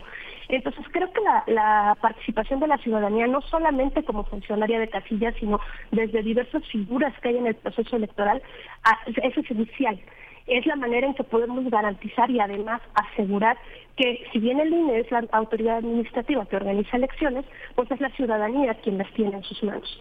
Eh, es así como podemos estar seguros de que nuestro voto es contado, es bien contado y además pues este va a, determinar el resultado de quien toma los cargos de elección popular tanto en el ámbito local como en el ámbito federal. Eh, hay varias formas de participar, una de ellas es ser capacitadora o capacitadora asistente electoral, supervisora, supervisor electoral donde sí hay una remuneración, porque es un trabajo como tal, es un trabajo intenso, pero también hay otras maneras de participar, como ser observadora o observador electoral. Evidentemente también se participa desde los partidos políticos y ejerciendo nuestro voto. Hay una serie de formas de participación en nuestro sistema electoral y estar allí de una u otra manera es esencial para garantizar buenos resultados y una transmisión pacífica del poder que al final creo que es lo que nos garantiza el funcionamiento como un Estado, como Estado mexicano. Una, una jornada como la que se va a tener este tiene ya algunos antecedentes en materia de capacitación. ¿Cuáles han sido y cómo los observa esta, esta nueva administración del INE? Me imagino que hay muchos, muchos funcionarios nuevos, muchos procesos que se renuevan. ¿Cómo, cómo ha sido este proceso? Sí, por supuesto, acabamos de eh, renovar buena parte del Consejo General, la presidencia del Consejo General, pero creo que es importante también que la ciudadanía conozca que más allá de nuestros órganos centrales, ese gran consejo que todas y todos conocemos, y de algunas áreas directivas, eh, hay un servicio profesional electoral en el INE, donde este, quienes integramos hacemos carrera, donde somos evaluados permanentemente, donde se nos evalúa también cumplimiento de metas entonces, bueno, pues el INE en su estructura eh, va mucho más allá de los órganos centrales y creo que hay que dar la tranquilidad a la ciudadanía de que quienes tenemos la operación del proceso electoral en términos de integrar casillas, de capacitar a la ciudadanía que recibirá votos, de ubicarlas, de este toda eh, todo el tema de la credencialización, pues somos personas que llevamos muchos años de carrera, donde, insisto, somos evaluados permanentemente y bueno, eh, tenemos que brindar todos los eh, en todos los trabajos que hacemos, pero además está la ciudadanía acompañándonos y estando la ciudadanía acompañándonos, bueno, pues habrá tranquilidad de que el proceso electoral será eh, en esta ocasión organizado con la misma calidad que lo hemos hecho desde hace muchos años, desde que el INE anteriormente hizo, pues fue ciudadanizado y creado como una institución que, por cierto, según el informe País 2020, es la institución civil en la que la ciudadanía más confía. Eh, maestra Nava, eh, al margen de los observadores electorales, esta convocatoria lo que propone es un trabajo, un trabajo ya sea como eh, persona capacitadora asistente electoral o como persona supervisora electoral ya nos ha dado las características del perfil, que es tener credencial, contar con credencial vigente del INE, em, no haber tenido una condena por algún, algún delito, tener un nivel mínimo de estudios de secundaria, no tener una militancia, una afiliación a un partido político, no haber sido candidato o candidata de algún partido político. ¿Cuáles son, una vez con eso eh, eh, claro, eh, cuáles son, digamos, los, las actividades que tendría que realizar cada uno de, de, de las personas que se encuentran o que se encontrarán en este, en este puesto? Sí, mira, las actividades son múltiples, pero la, de alguna manera las más relevantes son las personas que primero serán capacitadas tras pasar un proceso de selección. Eso es muy importante que lo conozcan. Es decir, el INE concursa todos los cargos donde alguien es contratado. Entonces, una vez que pasan por el proceso de selección, que incluye el hecho de que se registren, que tengan una plática de inducción para conocer el cargo, hagan una evaluación de esa plática. Posteriormente, si cumplen con todos los requisitos, van a una etapa de examen que ocurrirá el 9 y 10 de diciembre a nivel nacional para todas las figuras y quienes este, obtengan eh, calificación aprobatoria son entrevistados. De allí generamos una evaluación integral. Evidentemente las personas mejor evaluadas es a quienes se les contrata. Después se les capacita y bueno, pues dentro de las actividades son quienes irán a visitar, notificar y capacitar a todas las personas que resulten sorteadas para ser funcionarios de casilla y también nos apoyarán en ubicar esas casillas y dotarlas de todos los insumos que se van a requerir. Te hablo desde poner una extensión si es necesario hasta la, el propio material electoral y documentación para poder garantizar el funcionamiento de las casillas. Y el día de la jornada pues estarán apoyando de manera permanente a, la, a las y los funcionarios de casilla, son sus asistentes, para poder llevar a cabo toda la recepción de la votación, hasta cerrar la casilla, contar los votos de cada casilla y brindar los resultados. Entonces, eh, pues estas personas supervisoras y capacitadoras asistentes electorales son quienes nos ayudan a hacer toda la labor con las y funcionarios desde que les sorteamos hasta que entregan todo el paquete electoral con los resultados de la votación. ¿Cómo, ¿Cómo se articulan las, en las cuánto, cuánto tiempo va a llevar esta etapa desde que se cierra la convocatoria hasta que se tienen las personas supervisadas capacitadas y cuál es el siguiente cuál es el siguiente paso? ¿Ya la convocatoria es a la ciudadanía? Sí, eh, ahorita estamos cerrando la convocatoria el día 28, es decir, todas las personas interesadas en trabajar con el INE con estos, como estas figuras tienen hasta el día 28 para hacer su registro. El registro es el INE, tenemos una página y a partir de que eh, concluye el registro, bueno, pues vienen las siguientes etapas de selección, que es el examen, es la entrevista, para que el día 16 de enero iniciemos la contratación de las personas supervisoras electorales y el 24 de enero de quienes serán capacitadoras asistentes electorales. ¿Cuántas personas necesitan, maestra Yesenia Nava, para, para poder lograr eh, pues todas estas, estas actividades fundamentales previas al día de la jornada? Que bueno, ahí está el gran trabajo de, del INE y de la ciudadanía. Eh, eh, uno llega a la casilla como ciudadano, emite su voto, pero eh, hay un trabajo monumental que inicia, como ya, como ya vemos, mm, bastante meses, con bastantes meses de, anticipación, ¿no? Eh, ¿Cuántos son, cuántas, cuántas personas requieren, cómo, cómo se distribuyen? ¿Esto es para, para la capital del país o para otros eh, estados de la República? Sí, la convocatoria es a nivel nacional. A nivel nacional vamos a contratar a casi 50 mil personas. Evidentemente, pues varía de estado a estado dependiendo el número de distritos electorales que haya, pero para la Ciudad de México son alrededor de 4.000 y lo que hacemos es generarles especies de zonas de trabajo. Para un supervisor electoral le llamamos zona de responsabilidad electoral. Esta persona supervisora coordina un grupo de capacitadoras asistentes electorales y ellos tienen algo que geográficamente llamamos área de responsabilidad electoral, que no es más que un grupo de casillas que podrán ellas y ellos estar trabajando y son las que tienen bajo su responsabilidad. Entonces, es importantísimo mencionar que la convocatoria es a nivel nacional. En los 300 distritos electorales federales del país existe esta convocatoria, está abierta hasta el día 28 y bueno, pues aquí en la Ciudad de México somos 22 distritos electorales y en cada uno de ellos estamos reclutando a estas personas. La convocatoria sigue abierta hasta el día 28 de noviembre y una invitación importantísima, si me permiten. Quienes ya se registraron es fundamental que concluyan todo, todos los pasos que el sistema nos solicita para poder tener derecho a presentar su examen. Porque nos está ocurriendo en este momento que tenemos más de 13.000 personas registradas, pero solo alrededor de 4.000 que ya concluyeron todos los pasos y que podrán presentar examen el día 9 y 10 de noviembre. Entonces es importantísimo que cierren el ciclo. En esta en esta elección eh, son 50 mil, en la de 2018 fueron 45 mil. Este, eh, está como a la, a la alza el nivel de supervisores y capacitadores. Eh, ¿cómo, ¿Cómo han sido los antecedentes? La elección de 2018 fue una elección muy, muy importante, reunió mucha gente, pero también en 2012 hubo procesos también muy, eh, muy demandantes. ¿Cómo se calculan el número de supervisores? ¿5.000 que hayan crecido de 2018 hasta 50.000 de ahora? pues habla de enriquecer el proceso, con todo y que lo que ha sucedido hasta ahora es el recorte ¿no? en la administración pública. ¿Cómo lo han, cómo sí, lo han. Eh, qué muy, muy buen apunte. Sí, en 2018 tuvimos alrededor de 45 mil personas, pero esto se debe al incremento en el número de casillas. Las casillas se incrementan porque somos más personas con derecho a votar en el padrón y lista nominal.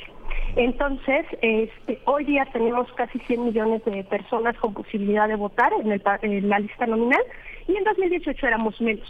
Entonces, nosotros calculamos el número de figuras a partir de las proyecciones que tenemos de padrón y lista nominal.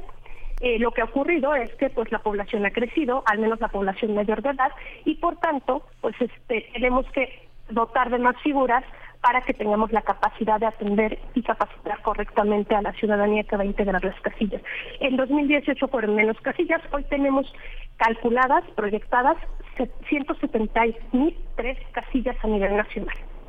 Sí, maestra, y si, y si alguna persona, si alguna persona ya fue capacitadora o supervisora en procesos pasados en 2018, la sexenal o la intermedia de 2021, pueden volver a participar. Eso por un lado y por otro sobre los emolumentos, sobre este es un trabajo remunerado, es un trabajo temporal remunerado. ¿Cómo eh, podemos decir aquí cuál es la cantidad eh, de emolumentos que, que, cada uno de estos dos puestos tendría o está, está el dato en la convocatoria? ¿Cómo, cómo es? Sí, por supuesto, este es información totalmente pública y eh, aquí en la Ciudad de México tenemos unos honorarios previstos de 12 mil pesos más gastos de campo para el caso de las personas supervisoras electorales y 9.500 más gastos de campo para las personas capacitadoras asistentes electorales.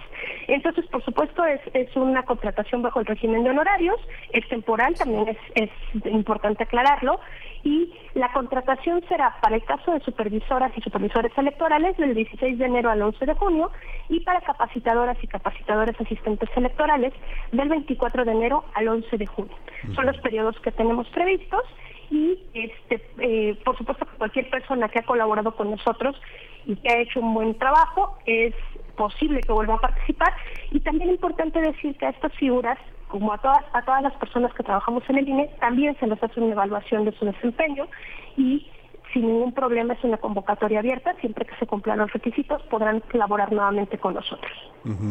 Debe ser muy muy muy emocionante en este país donde este la gente hace largas filas con su solicitud de empleo para trabajar por este en, en, situaciones de muchísima explotación y muchísimo desprecio. Imagino que deben de tener muchas historias de cómo las personas que han terminado la secundaria y solo tienen ese nivel de estudios son útiles para la sociedad y debe de ser muy estimulante y muy alentador poder participar en un proceso de tanta responsabilidad. Tienen la memoria de lo que ha pasado con, con las historias de las personas, muchas deben de tener un gran estímulo para seguir buscando, porque se tienen que dar de alta en Hacienda, tienen que elaborar un, un, un relato de su experiencia, tienen que pasar el nivel de la capacitación. Debe ser muy conmovedor y estimulante y muy, muy, muy emocionante, ¿no? Lo es. Además, bueno, pues tenemos la posibilidad de que personas con discapacidad y adultas, adultas mayores puedan trabajar en esto, como estas figuras. Entonces, créeme que tenemos historias increíbles.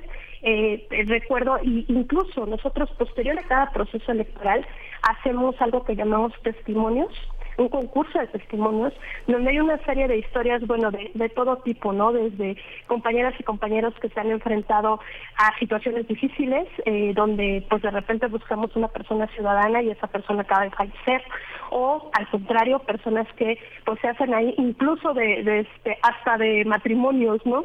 Y en este concurso de testimonios ciudadanos, que además se edita un libro posterior a cada proceso electoral, hay una serie de historias que son conmovedoras porque es la oportunidad de llegar directamente a la ciudadanía, invitarles a ser parte de un proceso electoral, porque al final, el día de, eh, la elección, quienes están recibiendo nuestros votos se convierten en autoridad electoral.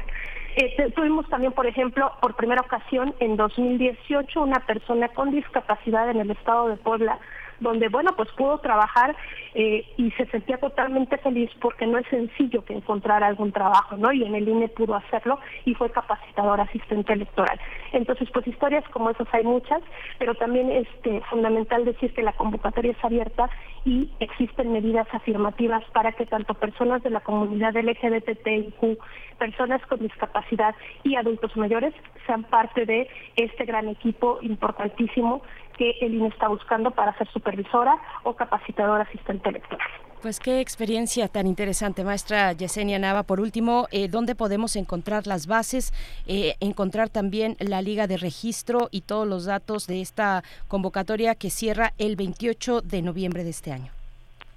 Sí, claro. Nuestra página para poder registrarse es reclutamiento todo en minúscula con cualquier navegador pueden entrar a ella y también este mayores detalles pueden encontrarlos en nuestras redes sociales, tanto en Facebook como en X y en Instagram, INCDMX. Ahí van a encontrar mayor información, van a encontrar también el link, todo el tiempo lo estamos publicando. Y bueno, pues la invitación está abierta. Quien quiera ser parte de estas elecciones y ser parte del gran equipo que va a recorrer, pues no solo toda la Ciudad de México, sino todo el país, bienvenidas y bienvenidos a esta convocatoria. Tienen hasta el día 28 y quienes ya se registraron, por favor, concluyan cada uno de los pasos para que puedan continuar en el proceso de selección. Muy importante concluir con cada uno de esos pasos. Gracias, maestra Yesenia Nava. Ha sido un gusto. Muchas gracias por el espacio. Gracias a usted. Hasta pronto. Vamos nada más a repetir la, página electrónica. Es reclutamiento S E Y ine.mx. Ese CAE es así como el verbo caer con C, C A E. Reclutamiento C, eh, perdón, reclutamiento S E Y cae.ine.mx. Sí, muy muy muy importante la participación ciudadana. Vamos a ir con vamos a ir con música, vamos a escuchar de la curaduría de Bruno Bartra eh, pronto me verán de Itzel Vida.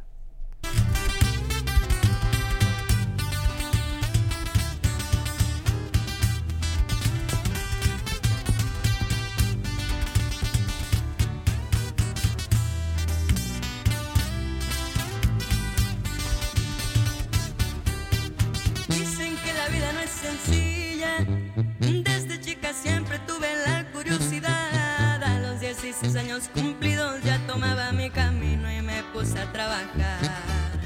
Dejé la escuela y a los amigos. Descubrí otras cosas que fueron mi prioridad. Desde entonces canto mis corridos. Mis padres son el motivo de quererme superar. No todo allá afuera es tan bonito.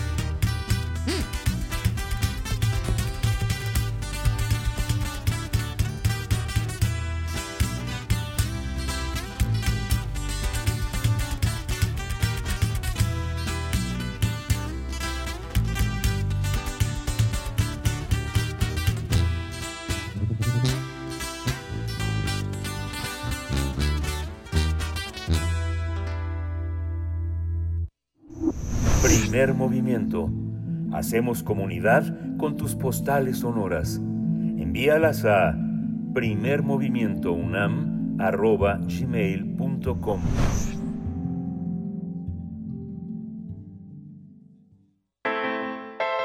Nota Internacional. Este domingo 19 de, se- de 19 de noviembre los argentinos eligieron al ultraderechista Javier Milei, que lidera a la Libertad Avanza como presidente de Argentina con el 86.9% de los votos escrutados. Milei sumaba 55.9% contra 44% de masa. En una, en una histórica segunda vuelta, Milei se impuso ante Sergio Massa, quien ante los resultados reconoció la derrota incluso antes de que se divulgaran resultados oficiales. Eh, Massa, ministro de Economía argentino de centro izquierda, también aprovechó para anunciar el fin de su etapa política ante la militancia que encabezaba con la Unión por la Patria. Milei, quien deberá tomar protesta como presidente de Argentina el 10 de diciembre, prometió recortar el gasto público y los impuestos, cerrar, eh, cerrar, aunque ya matizó, está matizando la cuestión de cerrar el Banco Central de Argentina y reemplazar la moneda nacional, es decir, el peso, con el dólar estadounidense en caso de ganar la presidencia. También propuso prohibir el aborto. Eh, eh, echar abajo las, las conquistas de 2020, hacer más laxas las leyes de portación de armas y solo considerar como países aliados de Argentina a las naciones que quieran combatir el socialismo, por lo que suele poner como ejemplo a Estados Unidos e Israel. Pues vamos a tener un análisis de los resultados de la segunda vuelta electoral en Argentina, sus implicaciones para ese país y para la región necesariamente. Este día nos acompaña el doctor Horacio Vives, doctor en Ciencia Política por la Universidad de Belgrano en Argentina. Él es licenciado en Ciencia Política por el Instituto Tecnológico Autónomo de México. Horacio Vives, doctor, gracias por estar aquí, además presencialmente con esta, pues con este cierre, con este cierre de la jornada electoral que da como ganador a mm, Javier Milei. ¿Cómo estás? Eh, pues bien, contento de estar aquí en la, la, cabina, un feriado, un día de descanso para, para mucha gente, pero eh, también de, mucho trabajo, de mucha información y también de análisis. Pues un par de cosas eh, puntuales. Hoy 20 de noviembre también es el Día Internacional eh, de la Memoria Trans. Creo que eso es importante señalarlo. Eh, siempre nos, estamos, nos quedamos con la idea de la, de la Revolución Mexicana por obvias razones, pero bueno, también esto es importante señalarlo. Y bueno, pues también felicitarles a la, a la, universidad por este nuevo ciclo que arrancan con la, la rectoría, la toma de protesta del rector Lomelí del viernes pasado. Bueno, Perdón, y, y, voy a, y voy a poner otra, otra fecha también que el 10 de diciembre es precisamente el Día de los Derechos Humanos, el día que toma poses, que toma posesión del cargo como presidente Milei, el Día de los Derechos Humanos cuando se cumple el aniversario de la de la publicación de la Carta de los Derechos Fundamentales. Y el 10 de diciembre también una fecha en que eh, murió Pinochet, entonces pues el mundo y la democracia está mucho mejor eh, considerando pues un día 10 de, de, diciembre. En fin, cargadas de, de simbolismo. simbolismo sin duda alguna. Y bueno, lo, de ayer, de alguna manera, creo que es eh, eh, sorprendente. Sí creo que es una eh, mala noticia, lo veníamos comentando en las mesas de análisis anteriores, en el sentido de que desde la primera vuelta electoral ya estaba puesto un escenario de selección entre inconvenientes, entre dos populismos, a mi juicio, indeseables eh, pero yo creo que el problema de la corrección eh, al peronismo, al peronismo, peronismo, kirchnerista, sin duda alguna no es esta este, solución eh, que optaron ayer los argentinos de manera muy contundente. Hablabas ya de los eh, resultados que son preliminares, ya vendrán los resultados oficiales, pero estamos hablando en números cerrados de 12 puntos porcentuales. Esta es una diferencia muy clara y muy eh, contundente en términos de las dos opciones, insisto, indeseables, por las opciones que estaban este, sobre, sobre la mesa para decisión del electorado eh, argentino y esto va a tener eh, lecturas muy importantes. También mencionabas, Berenice, en, en la nota que pues ayer Javier Milei en su primer discurso como candidato ganador y las primeras declaraciones, pues hablaba de eh, ir relativizando cosas que, que, dijo con mucha firmeza, con mucha estridencia durante la campaña, como el asunto del Banco Central o de la dolarización.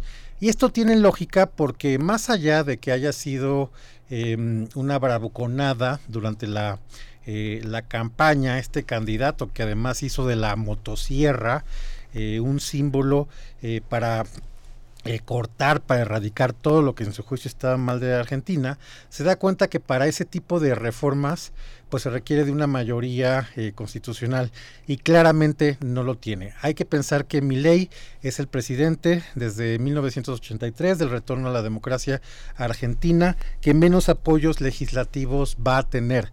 Es un presidente que va a gobernar en minoría y que necesariamente va a requerir de acuerdos, de diálogo y de consenso para eh, que su programa de gobierno pueda eh, digamos, eh, se puedan aprobar las, las, las, reformas y las iniciativas que, que mi ley quiere. Y eso lo va a obligar a que sea mucho más eh, moderado si en realidad quiere este poder gobernar. Si no, va a ser prácticamente imposible porque es un presidente, insisto, en minoría y además en el Senado eh, va a contar con un bloque peronista muy fuerte, un bloque opositor, y también recordemos que cuando el, cuando el peronismo es oposición, más allá que las oposiciones eh, suelen pues, desempeñar eh, una serie de roles que les conviene en términos de sus intereses partidarios para volver al gobierno, el peronismo es una oposición que no construye, es una oposición muy difícil y le va a hacer pues, prácticamente la, la vida imposible a mi ley. Entonces, el resultado de lo que va a pasar en Argentina a partir del, del 10 de diciembre es muy incierto. Y esta, esta, esta visión eh, de Argentina eh, volcada hacia una hacia un líder como Milei eh, es una tú lo verías Horacio como una el resultado de una falta de diálogo entre el gobierno, el Estado y la sociedad. Es una, un exceso de confianza. ¿Qué fue lo que permitió que, que se diera un cambio tan radical de lanzarse, de lanzarse al vacío? Muchos lo dicen hoy en Argentina, ¿no? Así es.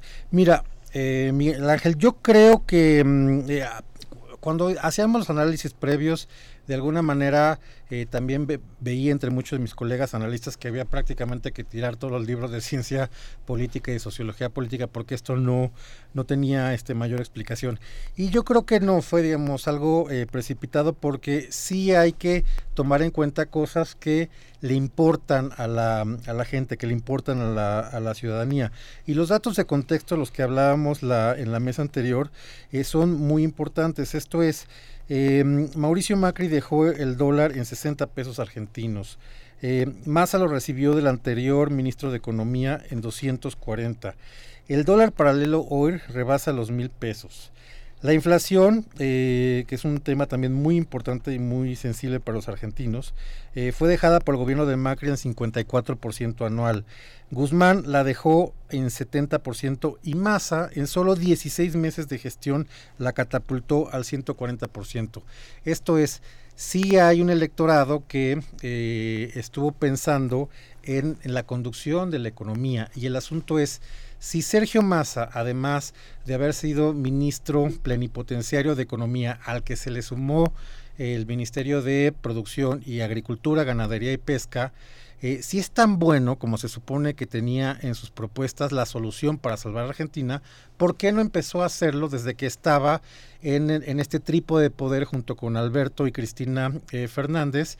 Eh, y él con los instrumentos de, economía para poder empezar a revertir la situación de los argentinos. Entonces, creo que esa parte es muy importante tenerla, tenerla presente. Eh, también lo que vimos en esta segunda, en la breve campaña de la segunda vuelta, fue un dispendio de recursos en favor del propio eh, candidato ministro que no es muy común en, en, Argentina, y esta idea del discurso de, eh, del miedo de que la economía iba a estar peor, de que la educación, la vivienda, los, los servicios este, públicos iban a deteriorar de manera mucho más grave, como que la mayoría del electorado dijo, a ver, eh, no me quieras este, ver la cara con este, con este discurso eh, del miedo. Entonces, creo que eso eh, terminó siendo, digamos, como mm, todo un hartazgo frente a este gobierno que resultó profundamente eh, ineficiente. Lo comentábamos fuera del aire antes de empezar la transmisión, de que cómo sería posible que alguien que tiene como carta de presentación, como patente de curso, la peor gestión económica en la historia de la democracia argentina, pues lo ponen como, como candidato, como si eso fuera algo para presumir. Creo que esa fue una decisión eh, errada eh, desde el principio, poco estratégica, pero tal vez confiada en que la sociedad argentina eh, desde el retorno a la democracia había sido históricamente mucho más condescendiente y complaciente con los gobiernos peronistas que con quien ha llegado a la presidencia que no es peronista. Muy brevemente recordemos que Cristina Fernández y Carlos Menem han sido los dos únicos presidentes que se han podido reelegir de manera eh, consecutiva en el periodo democrático eh, argentino. Néstor Kirchner, pues no lo sabemos porque falleció antes de intentar una reelección, pero por el contrario, cuando mm, grupos políticos no peronistas han estado en el gobierno, de entrada eh, el único que ha podido concluir su mandato es Mauricio Macri. Y los otros dos, eh, Raúl Alfonsín y mm, Fernando de la Rúa, ni siquiera pudieron concluir su mandato. Esto es, eh, evidentemente el peronismo ha perdido elecciones, eso es un hecho. Pero, digamos, esta permisividad que históricamente se le ha dado al, peronismo encontró su límite el día de hoy, aunque en efecto, pues este... Mm, muy mal desempeño este por parte del gobierno. Y cerrando Miguel Ángel con tu con tu pregunta pues yo creo que lejos de eh, pensar en el diálogo lejos de pensar en la unidad por el contrario lo que se hizo durante esta campaña fue profundizar eso que en Argentina se conoce muy bien que es la, la grieta. Y esta grieta pues en, el en el vuelco pendular pues se fue eh, del lado de la derecha. Sí, eh, doctor Horacio Vives, ¿qué, ¿qué, decir de la figura de Macri?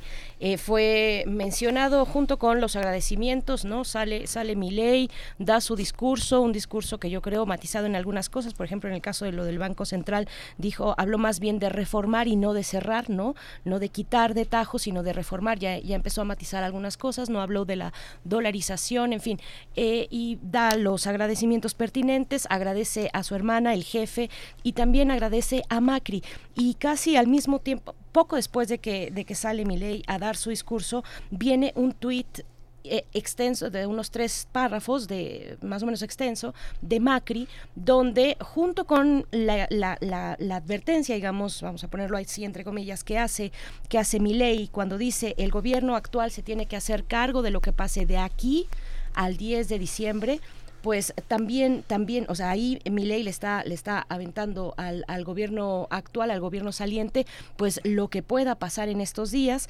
Y, y sale Macri también y tuitea con alguna idea más o menos así, la responsabilidad del desastre económico, dice Macri, producido por el gobierno actual no puede ser exonerado tan, tan fácilmente cuando entregan un país quebrado. No podemos aceptar en silencio que el culpable se despida como salvador. Bueno, eso para poner el contexto de lo que pasó ayer, eh, pero la figura de Macri en el centro de esta candidatura y ahora triunfo de, de, de. ¿Cómo lo ves? Qué importante, Berenice, eso que, esto que estás diciendo y para poner también más información de contexto a la audiencia, hay que decir algo que es muy relevante.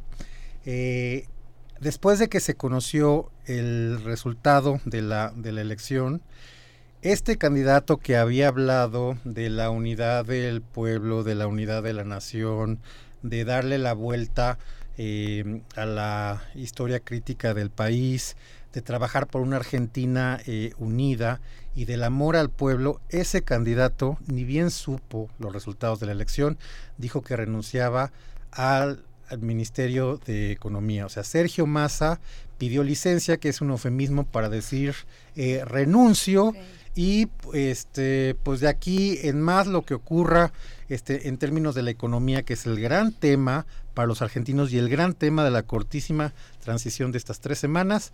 Eh, Sergio Massa dice que, que, se retira y que ya se va, no sé, como dijiste ahí, a, la montaña de Aceta, digamos, a, a, reflexionar sobre, sobre, sobre lo que ha pasado. Berenice, es de una irresponsabilidad y de una falta de apego a las reglas institucionales y a la democracia que verdaderamente no tiene nombre, aunque ciertamente hay un antecedente. Recordemos que en 2015 Cristina Kirchner los las últimas semanas de su mandato hizo lo que quiso en términos de dejar todavía un panorama mucho más complicado económico para, para Mauricio Macri y ni siquiera asistió a su toma de posesión. Entonces, esto que hace Massa es de una irresponsabilidad democrática y de una irresponsabilidad institucional brutal. Y por supuesto, pues le termina dando argumentos a toda esta gente em, que, tiene la convicción de que este, pues el peronismo, esta última administración kirchnerista, había sido de un eh, populismo este, caótico y que en realidad lo que querían era justamente el interés de grupo y no el interés nacional. Y el asunto de, Macri, pues eh, lo comentábamos aquí en, la mesa anterior eh, cuando se dio a conocer el resultado de la segunda vuelta, la coalición Juntos por el Cambio que postuló a Patricia Bullrich, que era la candidata del grupo político de, Macri, eh, digamos, de primera intención no salió a respaldar a una u otra candidatura en la segunda vuelta, sino por el contrario se empezaron de alguna manera a mm, erosionar estos eh, apoyos, a crujir esta coalición este, de Juntos por, por el Cambio, y eso mismo hacía difícil pensar quién podía eventualmente eh, ganar, considerando que el apoyo de, de, esos votantes pues iba a ser el decisorio para eh, determinar quién iba a ganar en el balotaje en la segunda vuelta electoral. Macri y Patricia Bullrich al vuelo reflexionaron y entendieron hacia dónde iban los vientos de la sociedad argentina y decidieron eh, al poco tiempo de darse a conocer el resultado y a diferencia del resto de la, de la, de la coalición que estuvo muy dividida, respaldar la candidatura de Milei. Eh, ¿Y por qué eh, Macri hizo esto? Pues seguramente porque entendió que Milei de alguna manera es un personaje que viene en solitario, con muy poco apoyo y respaldo político. Ya hablamos del raquítico escudo legislativo que va a tener y evidentemente va a requerir de cuadros para eh, gobernar, porque pues no es lo mismo hacer una campaña vociferante, altisonante, muy, muy mediática, que ya sentarse detrás de un escritorio y resolver los muy grandes y graves problemas que tiene Argentina. Entonces, eh, en caso de que eh, la libertad avanza, que mi ley requiera eh, digamos, cuerpos eh, preparados en, el ejercicio de gobierno, pues es mucho más probable que pueda recurrir al, al, equipo político de, de, Mauricio Macri, que por otra parte, eh, pues es de alguna manera el, el otro ganador de, de, esta contienda, porque Macri de ninguna manera este, se retira. Su candidata ciertamente no ganó la, elección, no pasó la segunda vuelta, pero esto lo revalora, ¿no? Digamos, en la ponderación de fuerzas en Argentina. Además, el primo de Macri va a ser jefe de gobierno de la ciudad de Buenos Aires y el mismo Macri está en la pelea por la dirigencia eh, del club Boca Juniors. Entonces, eh, pues Macri va a seguir en el espacio público y va a seguir en, en, la política, en algo que además no entendemos cómo se va a empezar a reconfigurar a partir del, del 10 de diciembre, porque ciertamente el sistema de, de, partidos en Argentina eh, ya cambió y tanto el, el, peronismo tendrá que hacer un ejercicio de deslinde, este, de culpas, de reflexión de lo, de lo que ocurrió con esta última administración, pero también esa heterogénea coalición de Juntos por, por el Cambio, eh, pues ahora se va a encontrar mucho más eh, dividida y mucho más difícil de poder eh, amalgamar después de, em, de, esta decisión tan importante en términos de respaldar o no a un liderazgo tan polémico y, y, en algunos casos que consideran tan tóxico como lo es el de Javier Milei. Sí, y esta, esta visión también, este Horacio, que no habrá, no habrá una cosa gradual, todo tendrá que ser este ni tibieza, sino que esta oposición que de alguna manera la renuncia de masa a la economía, pues marca una resistencia, marca una resistencia a hacer una transición este calculada, amable, este de, de, auténticamente de dejar el poder en manos del que ganó, ¿no? Es algo que va a generar también una crisis de muchísima violencia al interior del gobierno. Sí, eh, sin duda alguna, esto va a ser una, una, transición este, muy eh, compleja por esta, digamos, manzana envenenada que deja masa sobre la mesa de la transición. Mientras pues nosotros estamos conversando, ya hubo esta reunión eh, del presidente Alberto Fernández con el candidato triunfador y obviamente la idea sería que la, que la transición fuera, digamos, lo más tersa posible, aunque eh, no queda claro que Milei vaya a conocer cuál es el estado actual de, em, la economía, sino que lo descubra cuando llegue eh, al gobierno. Entonces, esto va a ser eh, un proceso que todavía va a tensar y a polarizar más la toma de, posesión de, de ley. Esto, sin duda alguna, pues es un problema muy, este, muy muy grave, este, muy, muy complejo. Y en cuanto a este discurso, que además ha sido muy consistente de, de mi ley de que no hay lugar para las tibiezas y los gradualismos, sino que se tienen que hacer este, cambios eh, radicales, pues vamos a ver eh, en efecto cuáles son los recursos con los que cuente a partir de, mm, del 10 de diciembre porque mm, volvemos a lo mismo, si fuera un presidente que hubiera llegado además con una amplísima eh, mayoría legislativa, con un cuadro eh, de gobierno muy probado y muy formado para poder hacer frente a todas las dificultades que va a tener que sortear, pues creo que sería mucho más eh, fácil eh, que fuera, digamos, en consistencia con estas promesas y este discurso de, de, campaña. Pero entonces, pues vamos a ver hasta dónde los límites de la propia realidad le van, le podrían poner este un freno a mi ley, o si por el contrario podemos observar el caso de un presidente como Néstor Kirchner, que en su momento llegó extraordinariamente eh, debilitado, ¿no? Eh, sin la mm, eh, legitimidad inflada de una segunda vuelta electoral cuando Carlos Menem decidió no presentarse al balotaje en 2003, pero que Néstor Kirchner tuvo la habilidad de ir consiguiendo comprando, cooptando, ¿no? conquistando distintos apoyos políticos para convertirse en el líder superpotente que terminó, mm, terminó siendo. Entonces, es, una, es un escenario muy complejo este, para ley que más allá de un discurso eh, que encontró, digamos, el, el, lugar dentro del electorado este, argentino que en su momento no le premió al, a la fuerza política de Macri porque este cambio que estaba de alguna manera eh, que, estaba proponiendo era concebido como un cambio este, muy tibio, muy suave, que no era en realidad un verdadero cambio, sino que eh, lo que quería la sociedad pues terminó siendo esto que, que ley le, le, ofreció, pero vamos a ver hasta dónde llegan este, los, los, los, recursos y las limitaciones para poder llevar a cabo su programa de gobierno, porque insisto, eh, no la va a tener nada fácil si bien hay un eh, mandato que va en contra del establishment político eh, argentino. Digamos, eso fue de alguna manera lo que terminó eh, premiando eh, el electorado su ausencia, su falta de experiencia en el gobierno, pues porque justamente eh, ya se había percibido toda esta clase política, la peronista y la no peronista, como profundamente anquilosada y nociva para el país. Sí, doctor eh, Horacio Vives, tenemos un par de minutos, tres minutos. Me gustaría que nos comentaras, tal vez destacar lo que nos deja eh, ver esta elección, estos resultados en los distintos departamentos, en las regiones sobre todo, que nos des un poquito de, ¿hay alguna novedad? ¿Cómo se movió la preferencia en, regionalmente en Argentina?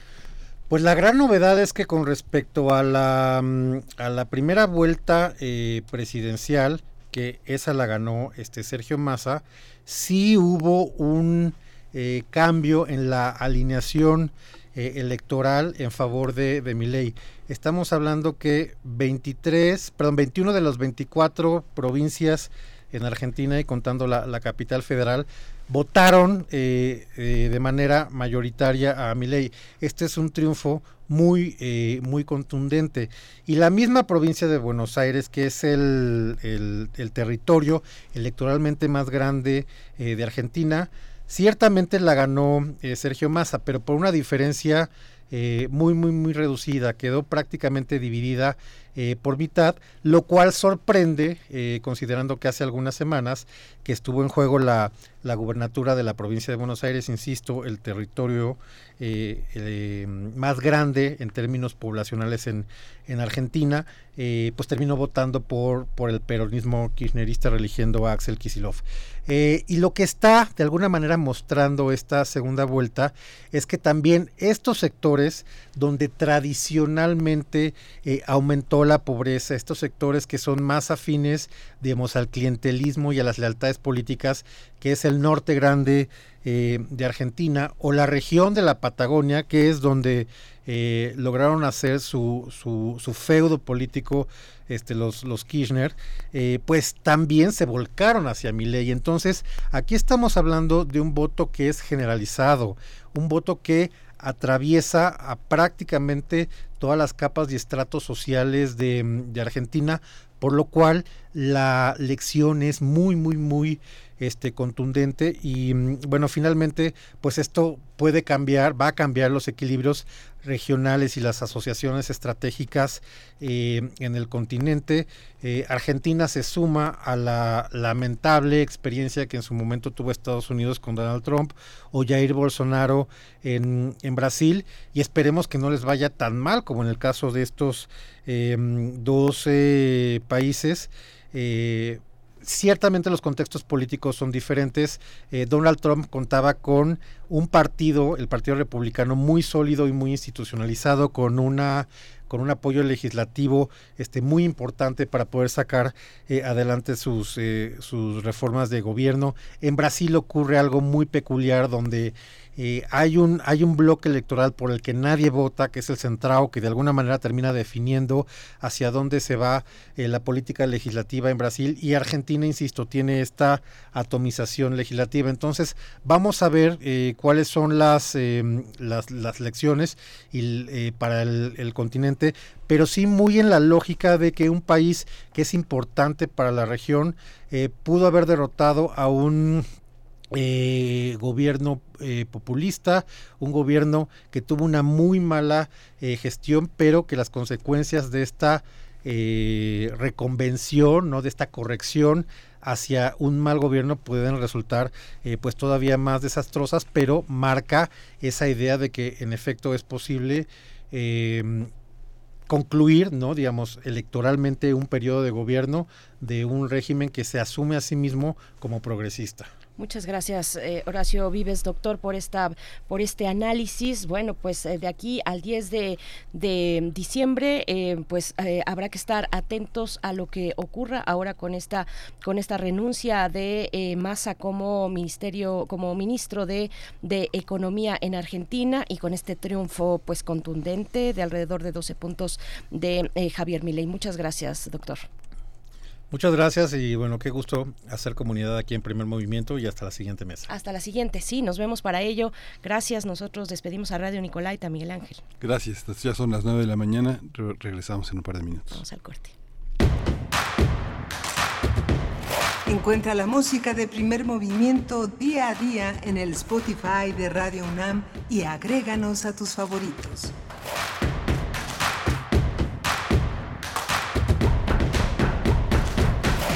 México es más que el lugar de nacimiento para quienes viven en el extranjero. Es su hogar, y aunque estén lejos, sus voces cuentan. En el 2024 tomaremos decisiones importantes para México. Avísale a tus amistades y familiares que tendrán tres modalidades para votar: postal, electrónica o presencial. Deberán tener su INE vigente, tramitada en México o en el extranjero. Tienen hasta el 20 de febrero para registrarse en votoextranjero.mx o bien pueden consultar las 23 sedes para votar de manera presencial. Mi INE es mi voz en México. INE.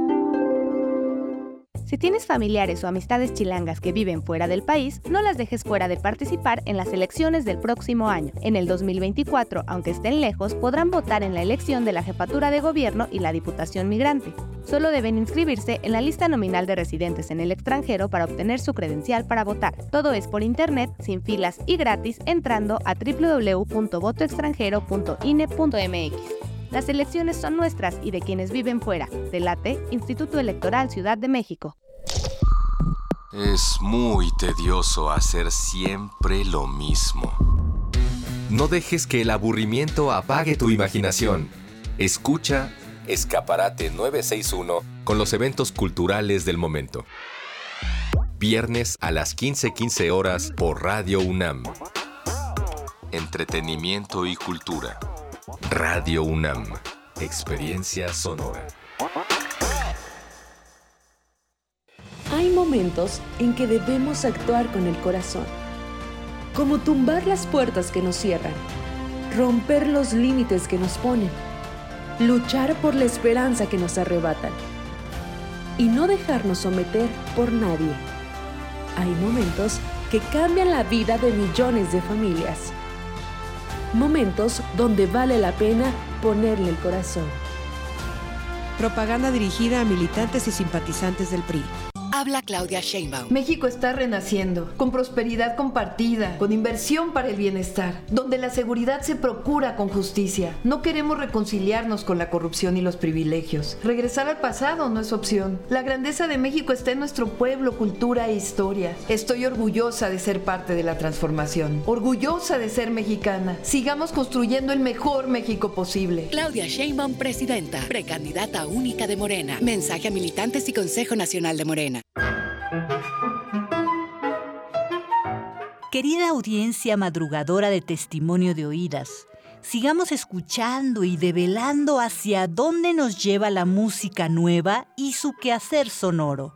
Martes y jueves, 1 a.m. por ambas frecuencias. Retransmisión sábados y domingos a la misma hora por frecuencia modulada. Radio UNAM, Experiencia Sonora.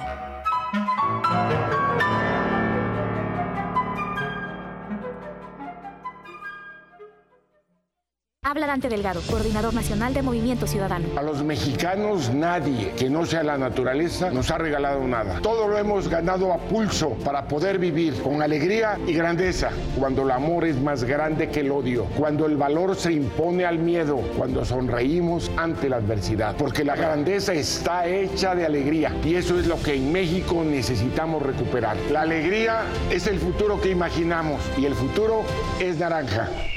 Movimiento Ciudadano. Esta es la historia de una niña que vendió gelatinas para ayudar a su familia.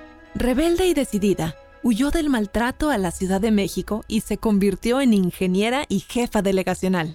Aclamada por los ciudadanos, sorprendió a México al convertirse en la líder esperada. Ella sabe lo que cuesta salir adelante y quiere que para ti sea más fácil. Esta es la historia de Xochitl. Cambiemos el rumbo. PAN. Mensaje dirigido a militantes de Acción Nacional. Síguenos en redes sociales. Encuéntranos en Facebook como Primer Movimiento y en Twitter como arroba PMovimiento. Hagamos comunidad.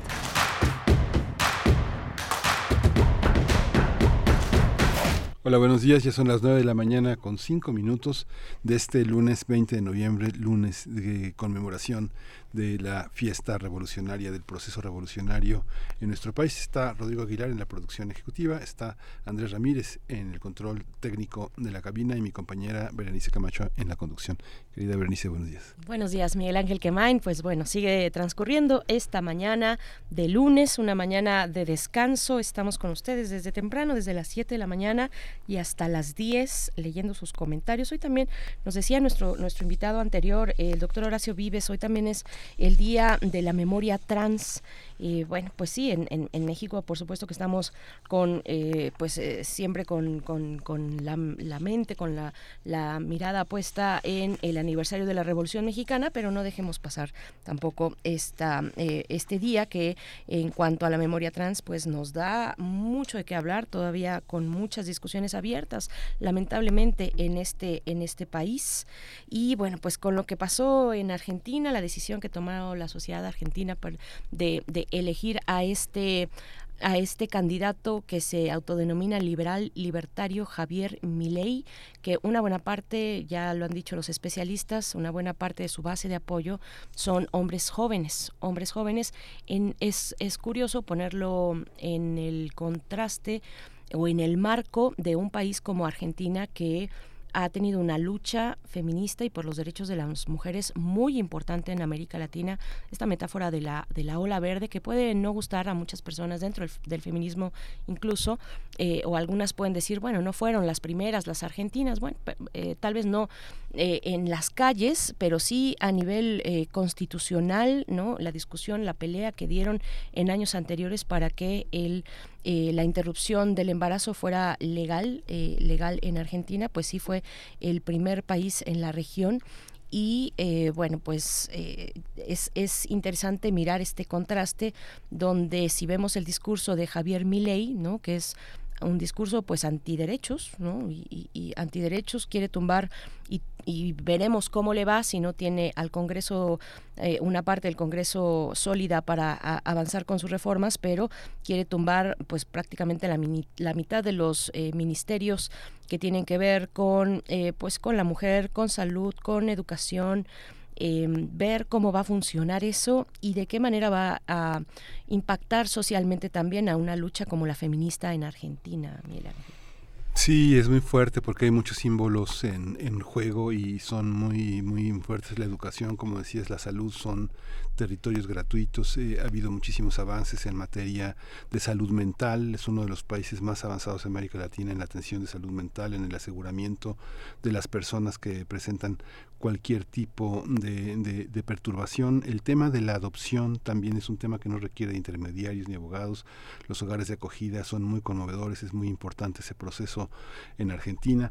Todo eso, todo eso peligra el tema del aborto que se conquistó en 2020 también es un proceso que anima a echar para atrás y lo que en el simbolismo está detrás es que ha pasado en El Salvador, ha pasado en Nicaragua, ha pasado en Colombia y ha pasado en Venezuela, que, y es algo que señala mi ley, que los eh, 30.000 desaparecidos, dice mi ley, han sido una excusa para robar. Es muy fuerte esa, esa afirmación, justamente como si Horacio Vives, el 10 de, el día de la muerte de Pinochet, tranquilo, todo, todo en paz ha sido también un, proceso en el que toda América Latina ha estado involucrada. las personas más luchadoras en la izquierda se han acomodado cómodamente para hacer grandes negocios en el gobierno, pero esa no es la gente, esa, esa es la, memoria, el 2 de octubre, el 71, este, San Juanico, el terremoto, entre nosotros, por ejemplo, tienen otra otra constitución, pero el señalarlo es fuerte. Dice que Victoria Villarroel es la hija de un, de un veterano de las Malvinas y es hija de militares, es hija de un proceso en el que él contrapone con el proceso de la militancia de izquierda que no, no ha dado buenos resultados. Muy fuerte, muy fuerte en lo simbólico toda esa visión que se tiene sobre los procesos de cambio y de lucha en América Latina. Sí, cómo se suman figuras, eh, bueno, inmediatamente eh, en cuanto se sabe no en cuanto se supo el resultado, pero sí en cuanto mi ley salió, que tardó, tardó un poco, eh, pues todas las televisoras estaban ahí a la espera de que diera su discurso de vencedor de esta jornada electoral Javier Milei. Bueno, una vez lo dio, mm, varias, varias figuras, hablando de México, varias figuras de la política y demás, pues salieron a expresarse. Eh, por acá nos lo recuerda Refrancito, dice, muy buen día para México, pero no creo que para Argentina.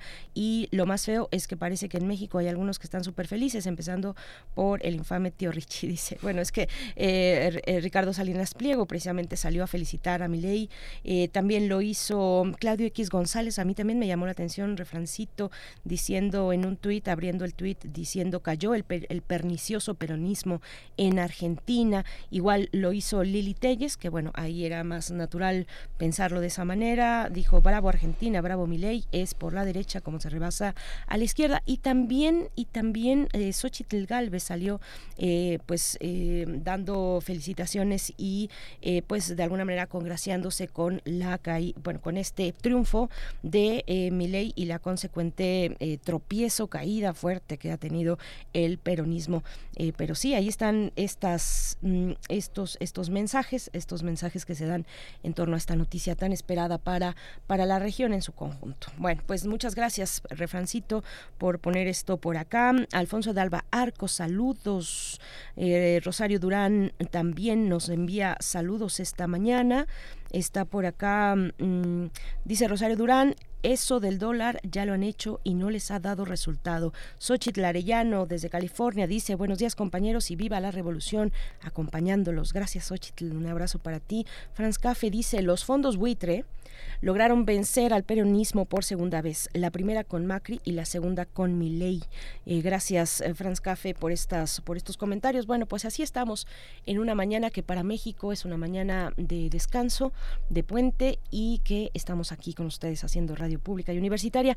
Viene la poesía necesaria y en la mesa del día también tendremos una propuesta, una propuesta musical para ustedes, porque bueno, como sea, hoy, aunque es lunes, es día de descanso y vamos a tener un poco de música a cargo de René Ghost. Eh, vamos a platicar con ella sobre su más reciente material, Que se cuide ese muchacho.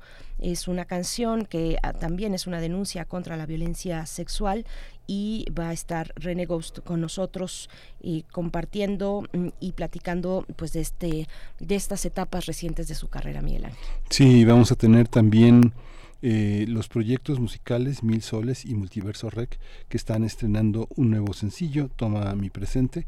Vamos a tenerlo, vamos a tenerlo al final del programa. Muy bien, pues vamos con la poesía necesaria, 9 con 13 minutos. Es hora de poesía necesaria.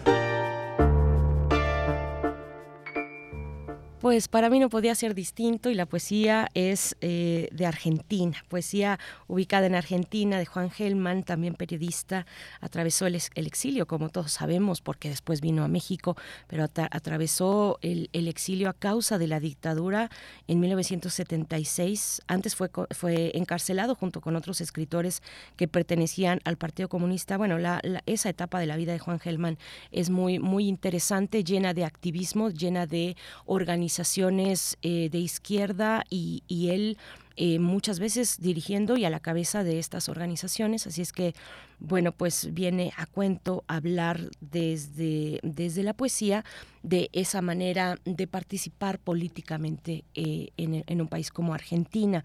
Eh, como, como sabemos, salió de Argentina, salió exiliado, pasó a, algunos países eh, de Europa antes de llegar a nuestro país, donde, bueno, finalmente fue a México al que Juan Gelman hizo también su hogar. Pudo regresar a Argentina en los años 80, tanto su hijo, su hija y su nuera pues fueron desaparecidos. Después tuvo noticias, noticias de su nuera que al momento de desaparecer en los años de la dictadura, ella estaba embarazada.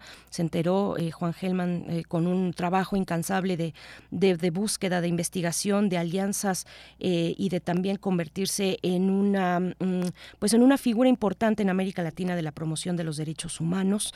supo que su, que su nuera había dado a luz y, que, y que, bueno, tenía una, una nieta a la cual encontró, ya iniciado el siglo XXI, encontró a su nieta, la nieta se cambió los apellidos eh, a Hellman, eh, su apellido, y bueno, pues hoy en este día, en este día eh, quiero compartirles poesía de Juan Gelman, un, un, símbolo de la lucha contra la dictadura en Argentina, la música también también va, eh, va de Argentina y va porque pues por allá es la primavera, así es que vamos a escuchar la primavera porteña.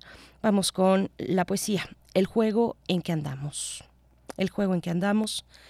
Si me dieran a elegir, yo elegiría esta salud de saber que estamos muy enfermos, esta dicha de andar tan infelices. Si me dieran a elegir, yo elegiría esta inocencia de no ser un inocente, esta pureza en que ando por impuro. Si me dieran a elegir, yo elegiría este amor con que odio, esta esperanza que come panes desesperados. Aquí pasa, señores, que me juego la muerte.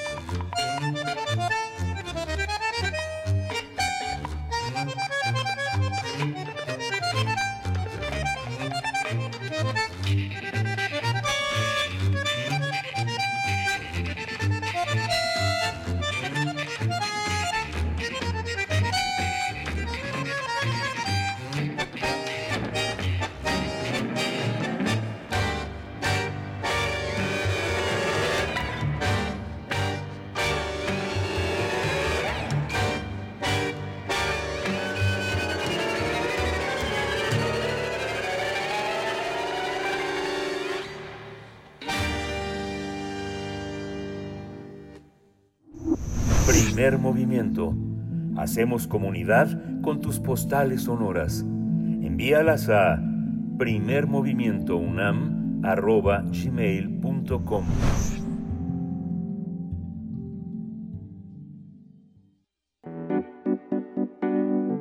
La mesa del día.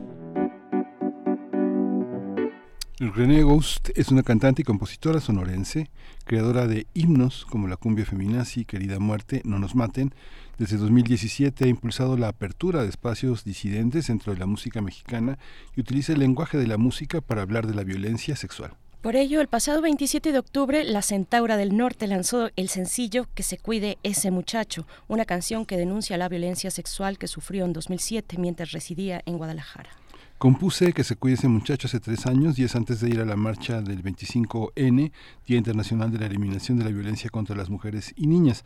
Tiempo después escribí el nombre de mi agresor en un tendedero de denuncias y lo subimos a redes sociales. Ese fue mi primer paso hacia hacer esta historia pública, declaró René Gust. Esta canción está acompañada de, un, eh, de una eh, letra vulnerable y de un video, un video que fue estrenado el pasado miércoles y que subraya la violencia de género en la programación televisiva. René Ghost recientemente participó en la edición 51 del Festival Internacional Cervantino, el Festival Internacional Chihuahua 2023 y el Circuito Cervantino de Irapuato. Pues vamos a conversar esta mañana con René Ghost, nos acompaña eh, para hablar de su propuesta artística, de, también de su, de su lucha a través de la canción, una lucha que eh, pues representa a muchas mujeres y que bueno, eh, llega ahora con este tema, que se cuide ese muchacho. René Ghost, querida René, muy buenos días, bienvenida otra vez a este espacio, qué gusto saludarte y recibirte aquí. ¿Cómo estás? Hola Berenice, un gran saludo, un saludo también para ti Miguel Ángel, qué gusto estar aquí platicando con ustedes y con la audiencia aquí de Primer Movimiento en Radio NAM. Muy contenta por pues, por tener la oportunidad de que charlemos sobre que se cuide ese muchacho, que es mi nuevo sencillo y pues en general, ¿verdad?, sobre mi trabajo. Muy bonita introducción. Espero que estén teniendo una linda mañana. Muchas gracias, René. Qué, qué bueno que estemos con este hermoso acento sonorense en nuestros micrófonos. Hay una, hay una, cuéntanos un poco, ya, ya, ya dimos un pequeño contexto de por qué esta canción, pero cuéntanos sobre el riesgo que tiene un cantautor, eh, un compositor, de generalizar, ¿no? digamos de que el agresor sean todos los hombres o sea una situación particular de un sistema muy opresor y de un contexto que permite que el machismo y sus violencias se desplieguen abiertamente. ¿Cómo, cómo hacer esa distinción de que no sean todos los hombres los enemigos? Pues es que no son todos los hombres, nomás a los que les quede el saco, ¿no? Cada quien se va poniendo el saco que le queda. Yo siento que cuando alguien habla, eh, hace cuenta que las violencias, pues número uno, son muy normalizadas y número dos, eh, cada quien sabe lo que ha hecho, ¿no? En esta vida. O sea, hay veces que mm, de esa misma forma de que se ha normalizado, es fácil que, pues que piensen que es aceptable, ¿verdad? Algunas actitudes, algunas, incluso palabras, comentarios, etcétera, que se normalizan y entonces como nunca has tenido, eh, ¿cómo decirlo?, consecuencias por ciertas eh, cosas que se hacen, que se dicen. Entonces es fácil pensar que eso está bien, ¿no? Y creo que estamos en tiempos de cuestionar esas cosas, de nombrarlas para que se puedan entender desde otro ángulo y quien quiera aprender va a aprender y quien no va a seguir en las mismas formas, ¿verdad? Pensando que, que se tiene derecho sobre cuerpos ajenos, eh, desde lo físico, pero también comentarios, ¿no? O sea, el machismo no es algo exclusivo de los hombres, también hay mujeres que se sienten con el derecho de opinar sobre cuerpos ajenos o eh, pues cosas más graves aún, ¿no? Que, que ya implican pues violencia física, etcétera, psicológica, etcétera. Entonces, yo creo que en ningún momento que se cuide ese muchacho está intentando ser una amenaza para todos los hombres, solo para los que les quede el saco, que sepan que han transgredido en eh, pues en los derechos de, de otras personas. Sí, René, además esta canción sí tiene nombre, esta canción eh, tiene destinatario eh, y, y, te pregunto en ese sentido, pues eh, sabemos, sabemos que, que, hacer una denuncia en la manera, en la forma, digamos, o el formato que sea, en este caso en una canción, o en actos como los de los tendederos o en un video, en un videoclip como el que acompaña a esta canción que se cuide ese muchacho, eh, pues requiere de, valor y el valor se adquiere de distintas formas. Una de ellas es a través de las redes, de las redes con las compañeras, con las colegas, con las personas que van acompañando en la vida y que eh, finalmente, em, eh, porque se requiere valentía porque, porque hay un riesgo de por medio, hay un riesgo de abrir un hecho de violencia, en tu caso desde la música. ¿Cómo viviste esta, esta parte de que acompaña cualquier denuncia de, de violencia sexual, de violencia de género? ¿Sabes qué pasa, Bernice? Yo sentía también eso de que se necesitaba como mucho valor, pero creo que al, al pasar los años, porque además es una situación de hace muchos años, ¿verdad? La gente pregunta, ¿pero por qué tardan tantos años en hablar? Creo que solo una persona que ha pasado por una situación así puede entender por qué se tarda tantos años, incluso hay gente que nunca lo nombra, ¿no? Y está bien, cada quien tiene su proceso personal, pero creo que nuestra cultura nos tiene eh, enseñada una idea de que tenemos una cierta culpa y de que tenemos que tener miedo y vergüenza. Y creo que cuando uno se va librando del miedo y de la vergüenza, eh, es más fácil decir, oye, hay que poner la responsabilidad en la persona que cometió el acto, no en la persona contra quien fue cometido el acto. Es decir, ¿por qué tengo yo que tener vergüenza? Es algo que viene muy de la mano, ¿verdad?, de las violencias. Eh, me sucedió esto, pero me da pena contarlo, me da vergüenza contarlo, como si uno lo hubiese propiciado. Creo que desafortunadamente en la, incluso en las telenovelas, eh, uno de los, el video oficial, está el lyrics video que tiene toda la letra y tiene la dedicatoria ahí que dice para Jorge, ¿verdad? Pero también está el video oficial que, que salió hace un par de días, la semana pasada, y que habla sobre cómo eh, lo que hemos consumido audiovisualmente también nos pasa esta educación, ¿no? De que si te pasó algo, pues algo de culpa debes de tener. Y yo creo que eso es de lo más importante, de deshacernos de eso, ¿no? Como decir, si alguien transgredió mis límites, no quiere decir que fue porque yo quise, ¿no? El que no haya sabido qué hacer es, a veces el congelarse es una respuesta al trauma, es como una respuesta del cuerpo como para sobrevivir una situación, ¿no? Y no siempre una actúa de las maneras más eh, pues no, no estás preparada y no tendrías por qué estar preparada para un acto. Entonces, eh, más puntualmente para responder tu pregunta, la verdad que ha sido muy, muy hermosa la comunidad eh, en recibir pues la canción y la historia, ¿no? Es, no es una que yo siempre escribo con, con propósito, con cosas que he vivido, no ando queriendo hablar sobre las cosas que no conozco, que no tiene nada de malo, pero a mí me gusta hablar desde la experiencia propia, ¿no? Entonces, la comunidad, por ejemplo, en Internet, pues las morras han sido muy muy amorosas en recibir el mensaje. eh, también, eh, Miguel Ángel, un poco, volviendo a la primera pregunta que me hacías, también han habido, pues, hombres que dicen como de, este, no debería nunca ser permitido, estamos cambiando, la, la, la, o sea, como cada quien desde su trinchera apoyando, desde su vivencia, y yo creo que de eso se trata la música, ¿no? De conectarnos. No, no es tanto para, en mi opinión, por lo menos, no es tanto para castigar o separar, sino más bien para unir. Eh, si, si llega a ser educativo, pues, pues eso también, ¿no? Y, y para tener un espacio seguro donde decir, pues yo te creo, eh, yo también he pasado por algo así, y si ahorita tienes miedo está bien, pero que sepas que también hay otras posibilidades, ¿verdad? De no tener miedo, de no tener vergüenza. Y los géneros, René los géneros, eh, pues, la, la cumbia es un género que es un género muy popular, pero generalmente la historia coyuntural de las composiciones de la cumbia sí están inscritas en una cuestión muy machista, muy, muy, muy, muy de poder que viene de, esa, de, esas, de esos privilegios de lo masculino, de lo que llaman en, en las ciencias sociales lo patriarcal, ¿Cómo, cómo se ha insertado una cumbia contestataria en el contexto de las cumbias, sobre todo estando en Estados Unidos, donde domina una, una cumbia muy, muy clásica también, no sé, pienso en Alfredo Gutiérrez y lo colombiano, ¿no?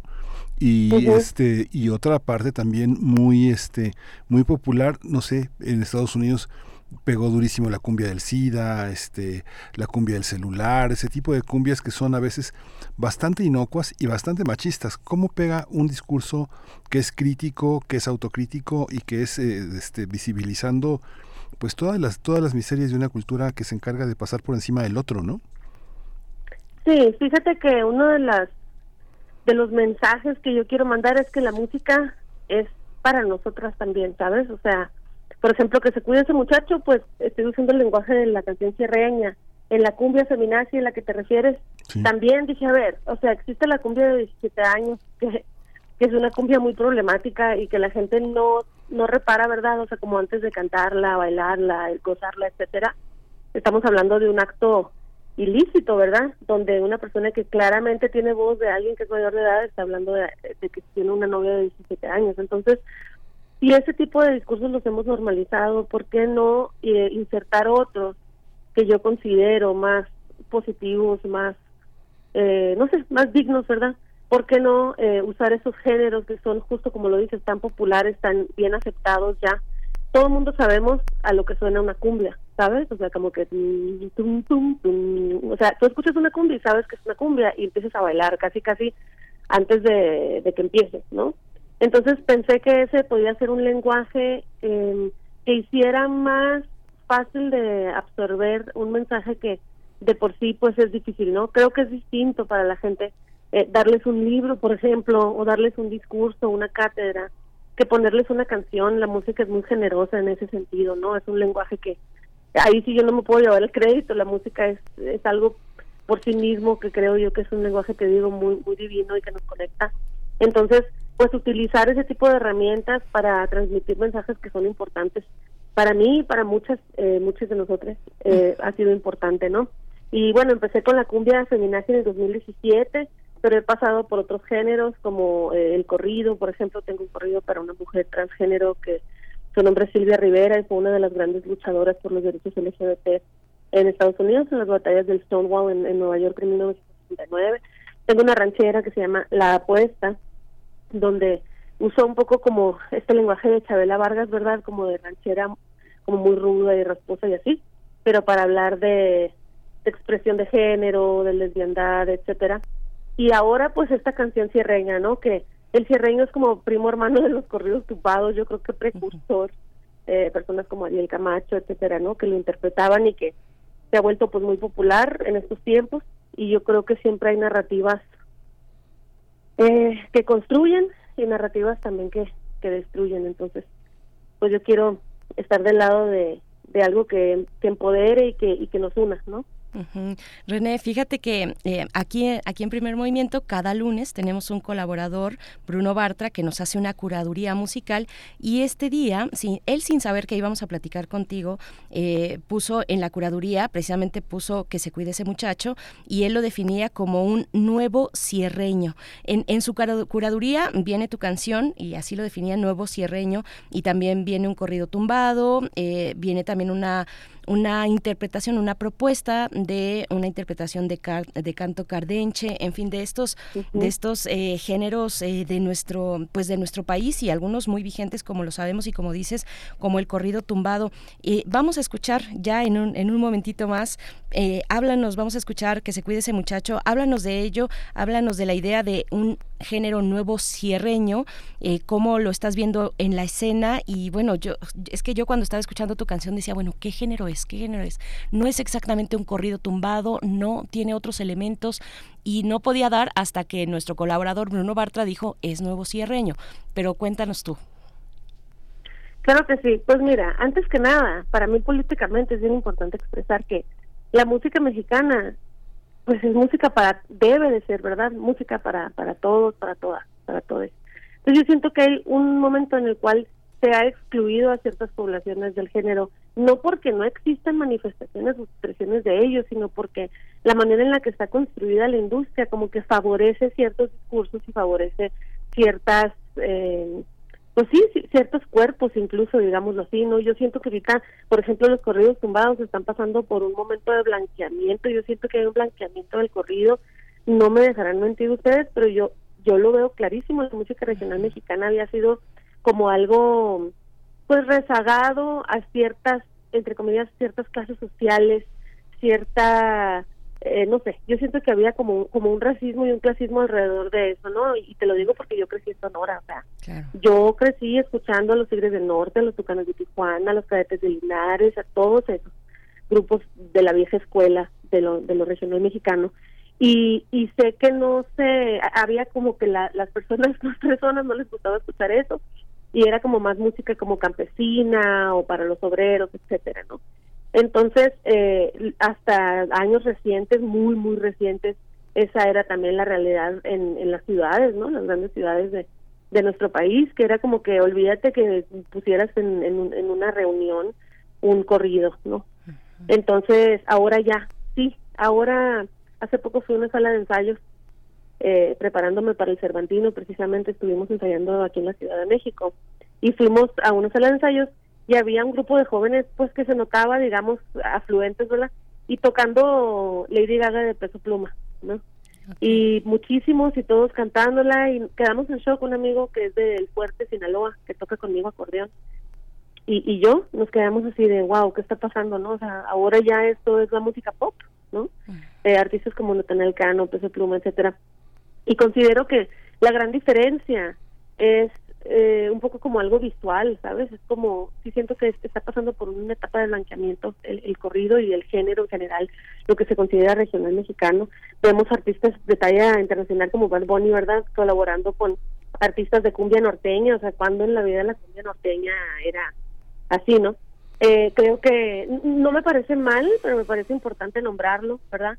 Y entonces decir que eh, nosotras también tenemos espacio en estos géneros, no tenemos por qué eh, no tenerlo. Y veo que en las listas de popularidad, en los top 50, por ejemplo, si te fijas, en el género regional mexicano son puros hombres. Se me ocurre nomás Yarit y su esencia, quienes además fueron canceladas pero eso es todo otro tema.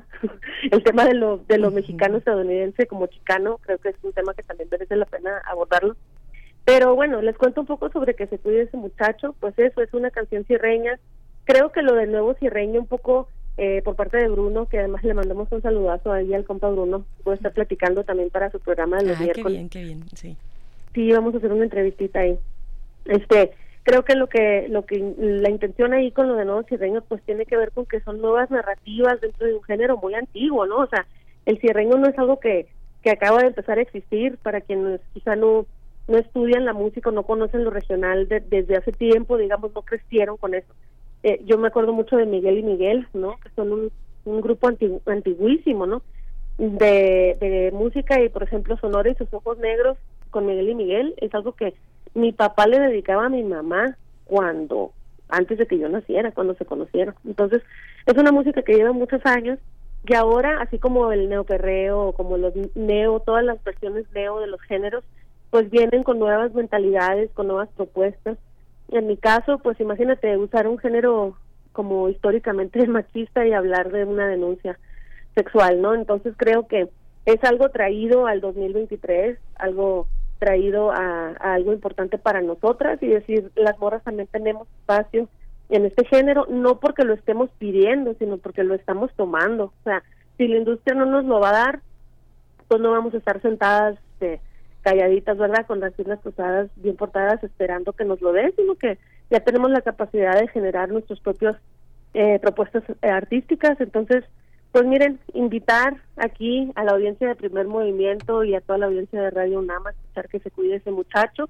Yo soy René Ghost y nos vamos con esta ruedita. ¿Qué les parece si la escuchamos? Pues nos vamos con ella. Vamos a regresar contigo nada más para que nos cuentes unos detalles más de si hay presentaciones, dónde te podemos escuchar, pero nos quedamos en este momento con Que se cuide ese muchacho de René Ghost, una morra de la transfrontera también que está por allá entre uno y otro lado del, del río Bravo. René, volvemos contigo, vamos con música. Vamos.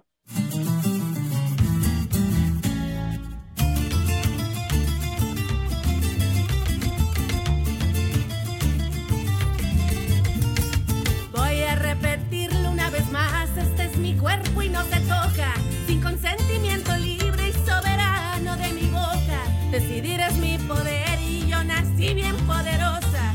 Si quisieran convencerme lo contrario es otra cosa, que por fin me perdoné confiar en ese aprovechado. Y un aviso para Jorge, no creas que se me ha olvidado.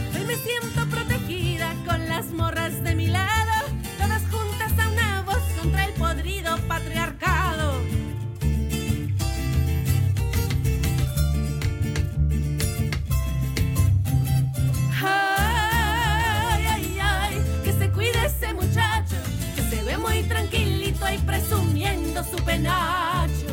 Y ay, ay, ay, ese cobarde se le viene la justicia derechito y no lo sabe.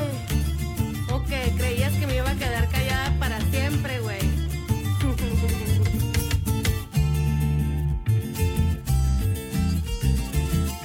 Pa' que se cuide, mijo.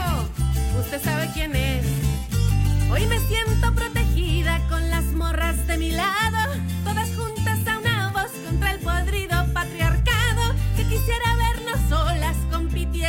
Las otras. Pero le dimos la vuelta y ahora nos hicimos compas. Aquí estamos las que buscan, aquí estamos las que luchan. Las que somos incluyentes, radicales de ternura. Las que rayan las paredes para dejarlo bien en claro. No venimos a pedirle favorcitos al Estado. Estaba por mis abuelas, por mi madre y mis hermanas,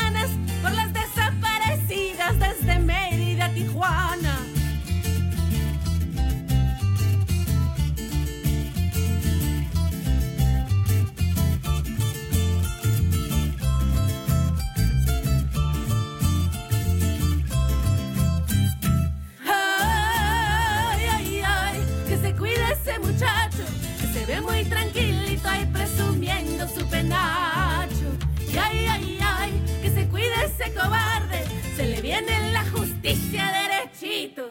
Ay, ay, ay, que se cuide ese muchacho, que se ve muy tranquilito ahí presumiendo su penacho. Y ay, ay, ay, que se cuide ese cobarde, se le viene la justicia derechito, la justicia derechito, la justicia derechito y ya lo sabe.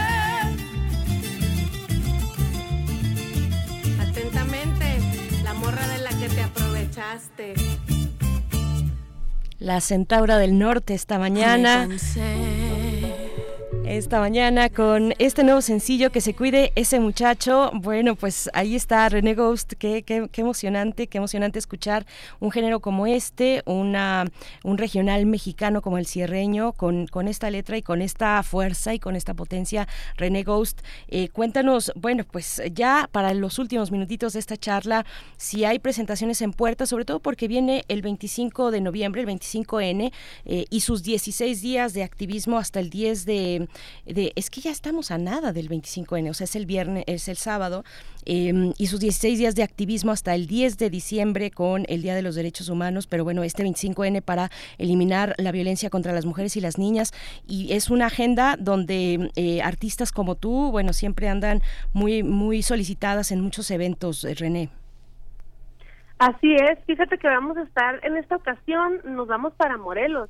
Eh, nos llamaron para un evento justamente el mero 25 eh, y es un evento que se llama Un canto de justicia por las mujeres, es un festival musical que desde las 12 de mediodía eh, pues va- van a haber eventos, presentaciones, etcétera, incluso talleres eh, para quienes se quieran acercar, pues no está tan lejos, ¿no? De, de Tecala Morelos y pueden encontrar más información en arroba un canto de justicia por las mujeres. Un canto de Entonces, pues vamos a estar ahí cantando. Mi presentación es a las 7 de la noche, con eso se cierra el evento. Eh, y antes de eso, pues platicando más que nada en las distintas radiodifusoras, ¿verdad? Eh, sobre el mensaje importante, ¿verdad? De, de cambiar la forma en la que vemos muchas cosas que hemos normalizado. Yo sé que hay personas que piensan que, que no es tan urgente, pero cuando te ha sucedido algo así es cuando puedes saber realmente lo que, lo que implica, ¿no? Y, y pienso que esta canción justamente es una invitación a eso, claro, desde un lugar que ya no tiene miedo, desde un lugar que no tiene eh, vergüenza, como les decía, pero que también hay otras expresiones de, de, de esa de ese mismo mensaje en canciones como Querida Muerte, por ejemplo, que invito también a al auditorio a que la escuche, ¿no? Querida Muerte, no nos maten, que explica pues eh, cómo vivimos la violencia eh, callejera, la violencia de género en general en nuestras vidas, en cómo se educa distinto a, a niños y a niñas. Y creo que en vez de educar a las niñas a, cuidarse de los agresores, deberían de educar a los niños a no ser agresores, ¿verdad? Creo que eso es bien importante de decirlo. Y bueno, también tengo shows para quien no pueda asistir a, hasta Morelos. El siguiente show aquí en la Ciudad de México es el 2 de diciembre. Invito a que me sigan arroba René. Lo voy a deletrear porque René lleva dos S. R-E-N-E-E-G-O-U-S-T. Ahí estoy en arroba René Ghost. Voy a estar posteando información con eh, la gente bonita de Snow Apple que me ha invitado a ser parte de un festival también este 2 de diciembre aquí en la Ciudad de México. Y el 17 de febrero del año que entra voy a estar tocando con mis amigos de Making Movies también aquí en la Ciudad de México. Making Movies son una banda hermosa de, Estados Unidos, pero tienen música en español, no son panameños, de origen panameño y mexicano, y también cantan pues pues por cambio social, ¿no? Enfocados más en, en lo que es la, la corrupción, la desigualdad económica, etcétera. Vamos a hacer mancuerna el año que entra el 17 de febrero para que anoten ahí en sus calendarios. Y pues ahí andamos en las redes sociales, eh, Berenice Miguel Ángel, al No, pues- pendiente siempre. La gente luego me escribe y me dice, yo sé que no vas a contestar. No, pues yo siempre contesto mis mensajes ahí. Quien se quiera acercar y dejar una notita bonita o alguna queja, también con mucho gusto los, los recibimos. Querida, querida René, muchas gracias. Eh, y el miércoles a las 8 de la noche en Un Mundo Nos Escucha, que es el programa que tiene Bruno Bartra en SPR. Sigan también a Bruno Bartra y ahí se van a enterar. E igualmente a ti, René Ghost, este miércoles 8 de la noche con Bruno Bartra. Muchísimas gracias. Nos vamos a quedar, ya que tú lo pediste, querida René, nos quedamos con Querida Muerte y te deseamos lo mejor, lo mejor, René, eh, todo nuestro cariño y admiración y ojalá sigamos coincidiendo en tantos espacios. Lo hemos hecho también en el concurso de canción feminista del Casa del Lago, por ahí nos tocó reunirnos. Sí. Muchísimas gracias, querida René, un abrazo. Gracias a ti, un abrazo a toda la compisa de Radio UNAM. Ya saben que siempre estamos a la orden para cualquier entrevista, cualquier cosa. Y les mando un abrazo de verdad. Gracias por el espacio y, y a quien nos ha sintonizado también. Gracias. Y el hasta pronto. 25N a las calles, eh, ahí nos vemos en la marcha. Nos vemos en las calles y en la marcha. René Ghost, hasta pronto. Vamos con Querida Muerte.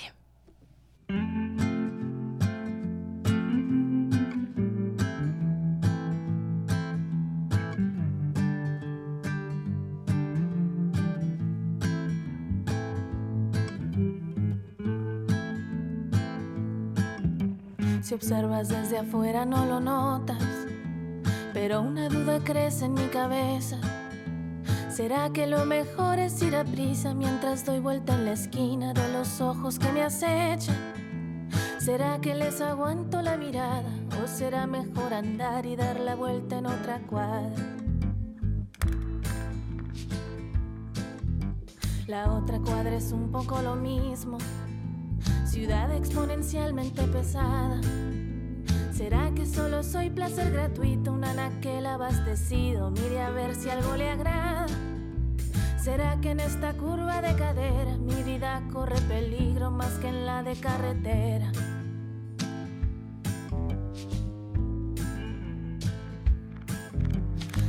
Madre me decía, ten cuidado, mejor no andar de noche por las calles. Y fíjate muy bien que cualquier trago que te tomes te lo sirvan cuando estés allí delante.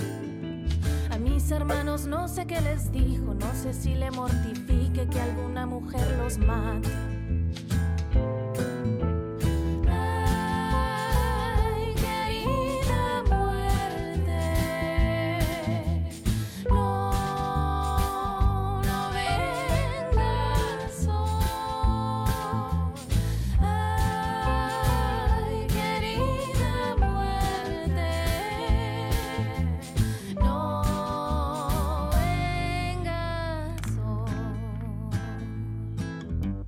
No todas correremos con la suerte. Estar de suerte ahora es estar viva. Ahora estar de suerte es que tu novio no resulte violador, abusador o femicida. Ahora estar de suerte es que a la muerte no le guste tu cintura y en su troca no te siga. Yo ya no sé qué hacer con esta rabia, tampoco mis amigas y parejas. Denuncias y denuncias y denuncias y denuncias y nomás no se ve nadie tras las rejas. Están libres afuera emborrachando a alguna chica para ver si en unas horas la corteja.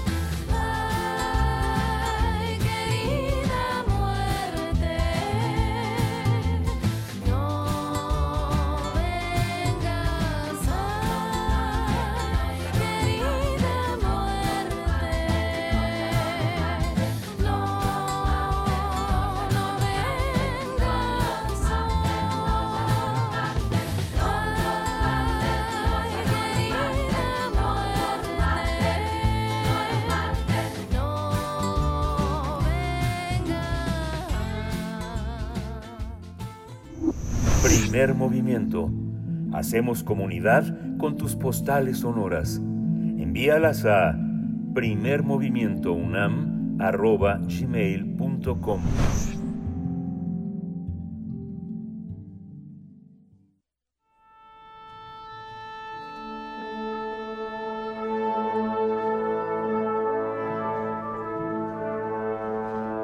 Afina tus oídos.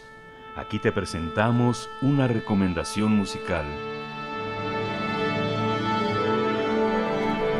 Mil Soles y Multiverso Rec presentan una colaboración conjunta, Toma mi presente, y estamos con eh, precisamente con Mauricio Solares, eh, Mil Soles, él eh, está en cabeza este proyecto de indie pop de Coatepec, Veracruz. Mauricio, bienvenido a Primer Movimiento, buen día, ¿cómo estás? Hola, buen día, muy bien, gracias. Qué bueno. Muy bien, también, muchas gracias. Eh, también nos, nos encontramos esta mañana con, eh, eh, con Ruby Baladés. Ravi Baladés, sí, perdón, perdón, Ravi, Ravi Baladés de Multiverso Rec, que son un, un, par de productores basados en Ciudad de México y que colaboran en esta, en esta propuesta junto con Mil Soles. Gracias, gracias Ravi, ¿cómo estás? Buenos días. ¿Qué tal? Muy buenos días, todo muy bien, felices de estar aquí mira, presentando este temazo que tanto disfrutamos de hacer. Qué maravilla, ¿no? Pues que nosotros, nosotros más felices porque se agradece cuando hay tanta voluntad y tanto empeño y tanto disfrute también en una propuesta musical. Cuéntenos un poco, bueno, vamos eh, contigo, Mauricio, cuéntanos un poco de Mil Soles y eh, eso, y ya después vamos a la colaboración.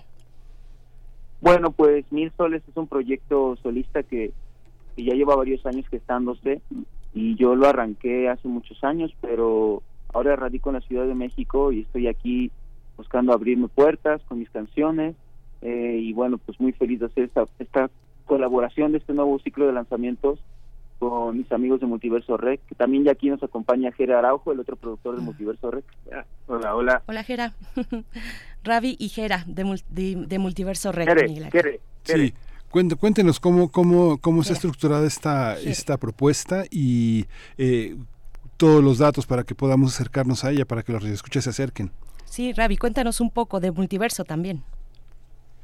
Eh, pues mira, Multiverso Rec es, es una casa productora, casa grabadora que aquí que radica en la Ciudad de México, que formamos Germán, Jere, Jere Araujo y yo. En 2019 llevamos ya cuatro añitos eh, apoyando a la escena independiente, haciendo con muchos eh, muchas buenas rolas con, con disqueras, con un montón de artistas que la están rompiendo y pues obviamente tuvimos que conocer a, a Mao aquí de Mil Soles y es una canción que ya tiene un rato que hicimos eh, aquí justo en la Portales, en la Ciudad de México siempre decimos de la Portales para el mundo con todo el corazón porque eh, han salido con proyectos muy muy bonitos que han sido nominados al Grammy, que han sido este, señalados por las grandes audiencias y estamos muy contentos de ahora estar eh, empujando como Multiverso Rec a, a, como artista, digamos, a Multiverso Rec como artista. Y esta vez es una colaboración con este gran artista de Coatepec, Veracruz, que es un gran amigo.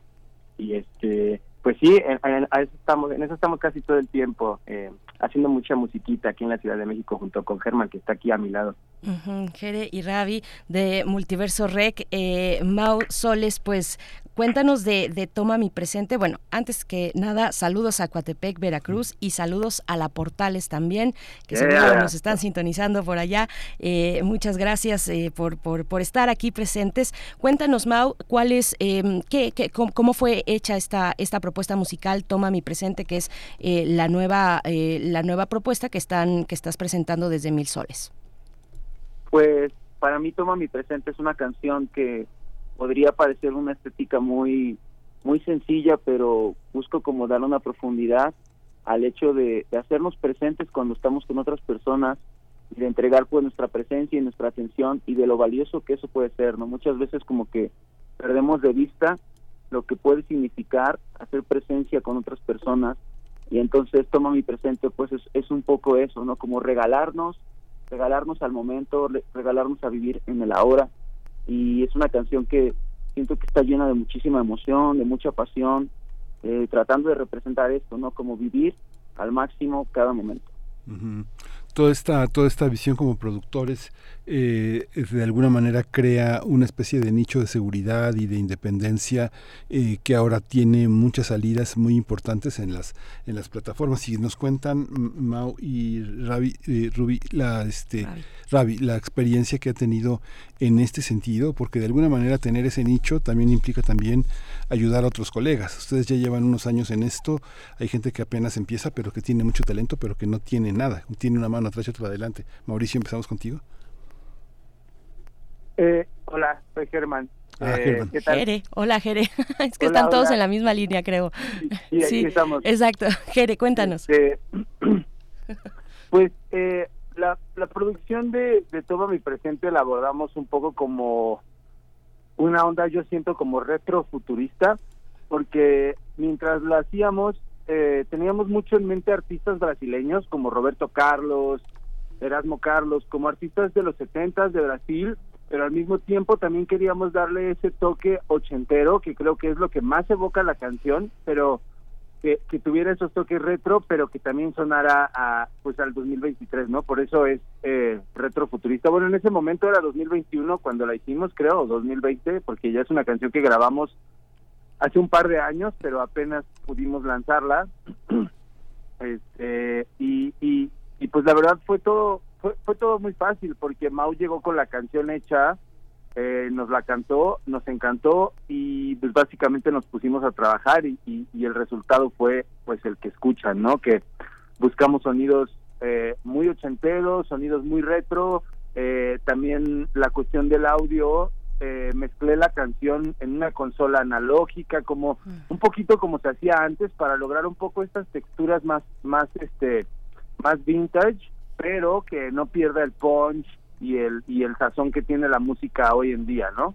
Maravilloso, pues nos vamos a quedar con Toma mi presente de Mil Soles con Multiverso Rec. Gracias Ravi Valadez, gracias Jere, Jere gracias. Mau Soles. Y bueno, pues ahí está para que ustedes la escuchen y con esto de hecho vamos a despedir la emisión. Gracias, gracias, disfruten este lunes de descanso. El día de mañana de vuelta con ustedes aquí en Primer Movimiento a las 7 de la mañana. Se quedan con Toma mi presente de Mil Soles. Gracias Miguel Ángel. Muchas gracias, esto fue Primer Movimiento. El mundo desde la universidad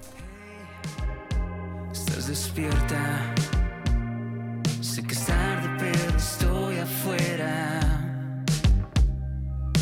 Ya no lo podemos resistir. Dímelo, tú sabes que es así. Somos un destino que quiere explotar. Cuando caminamos, todo queda atrás. Solo quiero conocer lo que escondes en La madrugada te quiero besar. El pasado ya se fue. Toma mi presente. Tus amantes se perderán. Tus amantes quieren más. Tus amantes son